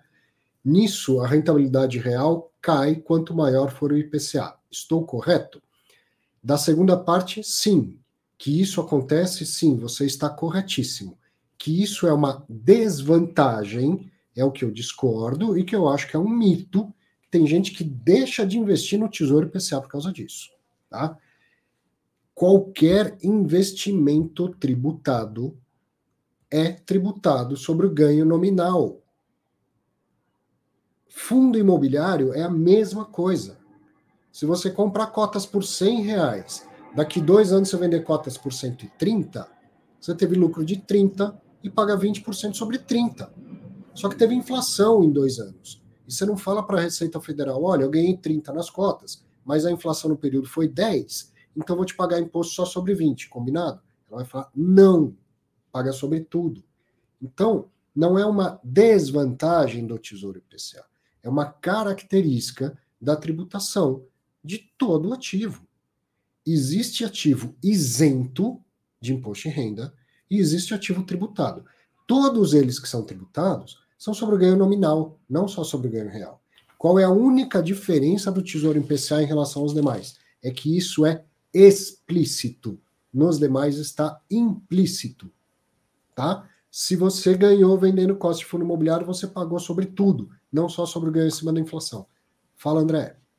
Então, por isso que eu quero, até para facilitar, eu sei que a gente explicou, foi didático e tal, mas não tem aquele momento que é muito didático. Para a pergunta bater com a resposta, precisa mudar o seguinte: uma desvantagem de tudo é que o IR é sobre o IPCA e rentabilidade real. Nisso, a rentabilidade real cai quando o maior for o IPCA. Estou correto? É isso que tem que mudar. Como diz o ditado, olhos não veem, bolsa não sente. Quer dizer, na verdade, sente. Só que a gente, às vezes, não repara. Bom, vamos lá. João perguntou: nos fundos de papel high tem a percepção de que o risco aumenta desproporcionalmente mais do que o retorno. Estou deixando passar alguma coisa nesse tipo de fundo imobiliário? Olha, João, uh, eu tendo a concordar com você. Porém, porém, a gente não tem dados para afirmar que o risco aumenta desproporcionalmente, tá? Mas o risco aumenta, sim. Se Está subindo a inflação, está subindo o CDI, está aumentando a distribuição de rendimento por esses motivos, o risco está aumentando porque está cada vez mais difícil do outro lado, né, quem tem que pagar, arcar com a sua dívida. Agora, se ela é desproporcional, eu não tenho como fazer essa afirmação. Fala, Massi. O Nod chamou também, não? Ah, eu... Tá bom, então fala, fala, vamos lá. É, é, é uma avaliação subjetiva. Se, vamos dizer, se você tem esse patamar de retorno, esse patamar de risco, o retorno é mais objetivo de ser mensurado. Ah, o retorno foi dois pontos percentuais acima, foi três pontos percentuais acima. Isso você mensura na régua, digamos assim. O risco, não. Você não consegue criar. Quer dizer, por mais que você crie uma tabela de Excel para mensurar algum tipo de risco, as próprias variáveis que você vai socar na tabela de Excel e o peso que você vai dar para cada uma é diferente. É... Até por isso, vamos pensar no mercado de pessoa física, por isso que bancos diferentes emprestam para a mesma pessoa taxas diferentes. Porque o banco, cada banco analisa. É claro, pode ter mil outros fatores, mas um deles é a análise de risco que o banco faz para aquele indivíduo é diferente de um banco para o outro, porque tem uma base de dados diferente, porque tem um histórico diferente, porque tem acesso a mais informações, a menos informações. Então, a, a tua pergunta ela entra numa subjetividade. É, e toda mensuração de risco ela tende a ser traiçoeira, porque ela geralmente se foca no resultado. Ou seja, ah, esse fundo imobiliário nunca teve um problema grave de inadimplência, então quer dizer que os papéis dele são menos arriscados. Não, não obrigatoriamente. Há uma chance maior ou menor de acontecer. Ah, se eu pegar um revólver 38, botar uma bala, brincar de roleta russa, se der certo eu ganho um milhão, se der errado eu morro, você não vai analisar o risco disso pelo fato de eu ter morrido e eu ter ganho um milhão, não é pelo resultado que você analisa o risco. E tradicionalmente num fundo de CRI, a gente, em geral, tem acesso a muito pouca informação sobre a qualidade de crédito dos ativos. Por mais que você olhe, não, eu vou esmigalhar o termo de securitização, 384 páginas. Eu vou tem uma conexão de 14 horas no aeroporto, eu vou comer esse termo de securitização. Você comeu um termo de securitização dos 56 CRIs que o seu fundo imobiliário investe. Aí, e mesmo assim, o termo de securitização não tem um, informações sobre o balanço da empresa, sobre uh, patrimônio dos sócios, ou quando tem, é extremamente superficial. Então, é extremamente difícil você fazer a análise de risco, seja de um fundo high grade ou high yield, por falta de informação. Tem melhorado, tem melhorado, mas ainda é absurdamente superficial. Meu comentário tem muito aqui nesses papos de high yield, high grade, na verdade, muito no papo de high yield, tem um aspecto de risco que sim é correlacionado com high grade, mas não é risco no sentido que a maioria das pessoas usa, é o, é o risco no sentido que economista usa. Quanto maior a taxa nominal mesmo, tá, dos investimentos, mais errático ele fica, mais imprevisível ele fica, né? Quanto menor a taxa, mais linear, mais previsível visível é.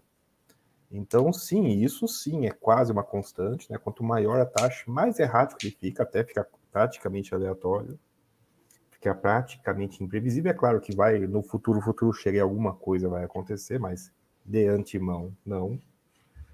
E sim, então, a, a, a taxa e a descontinuidade aumentam linearmente. E isso, obviamente, vai pegar os que têm maior taxa, os maiores high yield. Esse é um componente de risco também, que economista pensa muito, mas no lado do investidor não pensa muito. Bom, as duas últimas aqui a gente está caminhando para três horas de live. Tudo bem que não teve semana passada, mas eu estava de férias, né? Também não estou devendo nada para ninguém aqui. mas uh, muito interessante, porque tem uma do Fábio Volpe que ele mandou faz tempo e uma do Mozart Dias que chegou agora. O Mozart está acompanhando pelo, pelo LinkedIn, inclusive. E ambas vão falar de queda, mas uma de cota, outra de valor patrimonial. A do Mozart, a essa hora, o Tico e Teco que estão penando para chegar numa resposta para você. Ele pergunta: boa noite. Fundos que possuem uma desvalorização do valor patrimonial ao longo prazo tendem a dar prejuízo se os rendimentos for, forem constantes? Vai lá, manda ver. Antes de 2012, né, até 2011, sim, a gente tem a prova disso, né? Os valores patrimoniais só caíam e os fundos davam prejuízo, necessariamente pagava dividendo e dava prejuízo. Então, embora essa seja uma resposta até 2011, supondo que essas coisas aconteçam de novo, sim, a minha resposta para isso é sim. Eu estou usando o sentido literal de VPA, prejuízo e pagar dividendos constantes, tá? É, talvez você esteja pensando, está pensando se isso vai afetar os rendimentos do futuro ou não. De novo, os fundos imobiliários até 2011, a resposta era sim, com certeza, necessariamente. Ah, depois é uma confusão. Uh, uh, Para quem não acompanhou a, a resposta do André, a resposta do André foi focando conceito de prejuízo dentro do balanço, dentro da DRE do fundo imobiliário. Ele Isso. não respondeu, também não sei se foi, se foi a pergunta ou não, mas ele não respondeu prejuízo para o cotista, só deixando muito claro. qual foi a pergunta que ele respondeu, que pode ter sido a pergunta do Mozart, ou pode não ter sido. Então eu vou me dar a liberdade de responder outra pergunta, outra interpretação da pergunta. Fundos que possuem uma desvalorização do valor patrimonial a longo prazo tendem a dar prejuízo se os rendimentos forem constantes? Se você está arbitrando, se você está partindo do pressuposto de que o valor de mercado tende a acompanhar o valor patrimonial, não vai se desgarrar muito por muito tempo, sim, é, você vai ter uma perda do valor de mercado das suas cotas e o ganho dos rendimentos que pode ser que o, a perda do valor da cotação do, das, suas, das suas cotas, cotação das cotas ficou horrível, é, mas vocês entenderam, essa desvalorização seja maior do que os rendimentos que você ganhou. Nada é certo de que, ah, não, os rendimentos vão sempre compensar a desvalorização. Podem compensar, podem não compensar, muito pelo contrário, ou nada a ver. É, então, pensando agora em prejuízo ao cotista, sim, se houver.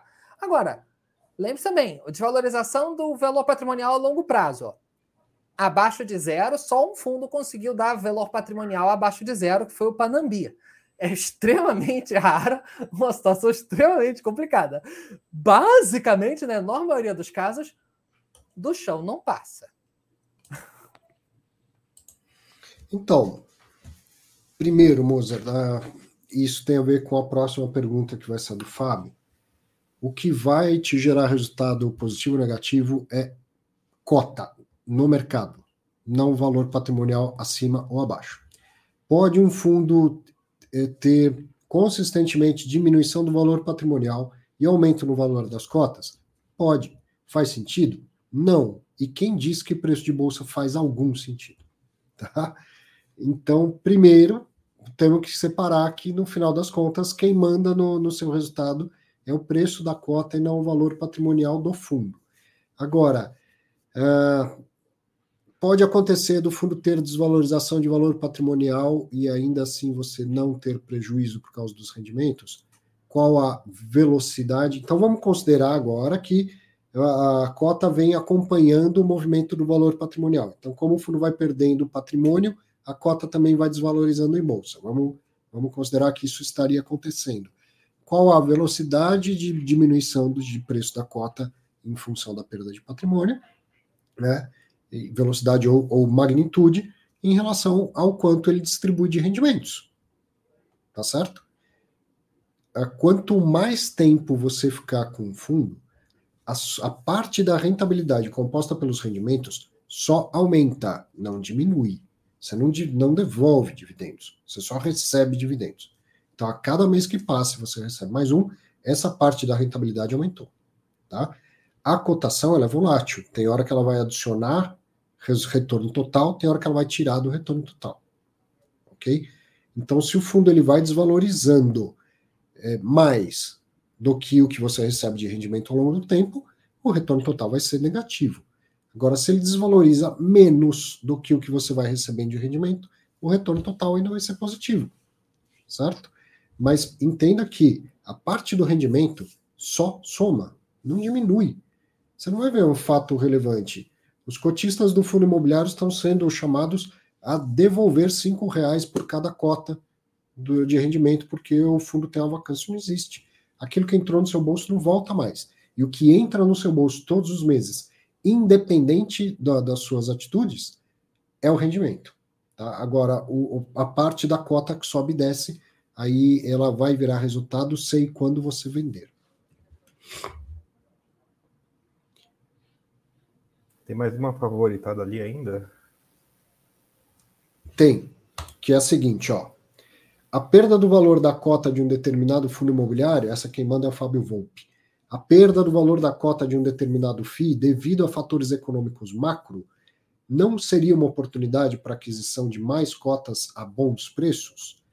Resposta: sim, né? Se o fundo é bom, a gestão é bom e tal, e a queda não, não diz respeito a algo daquele fundo em si, então estamos diante de uma boa oportunidade. Mas, geralmente, essa situação macro gera boas oportunidades em muitos outros ativos também. Então, cuidado para não não deixar a emoção falar mais alto. A gente adora fundo imobiliário, a gente tem paixão por fundo imobiliário e concentrar demais. Tá? NTNB pagando IPCA mais 6 é uma baita oportunidade.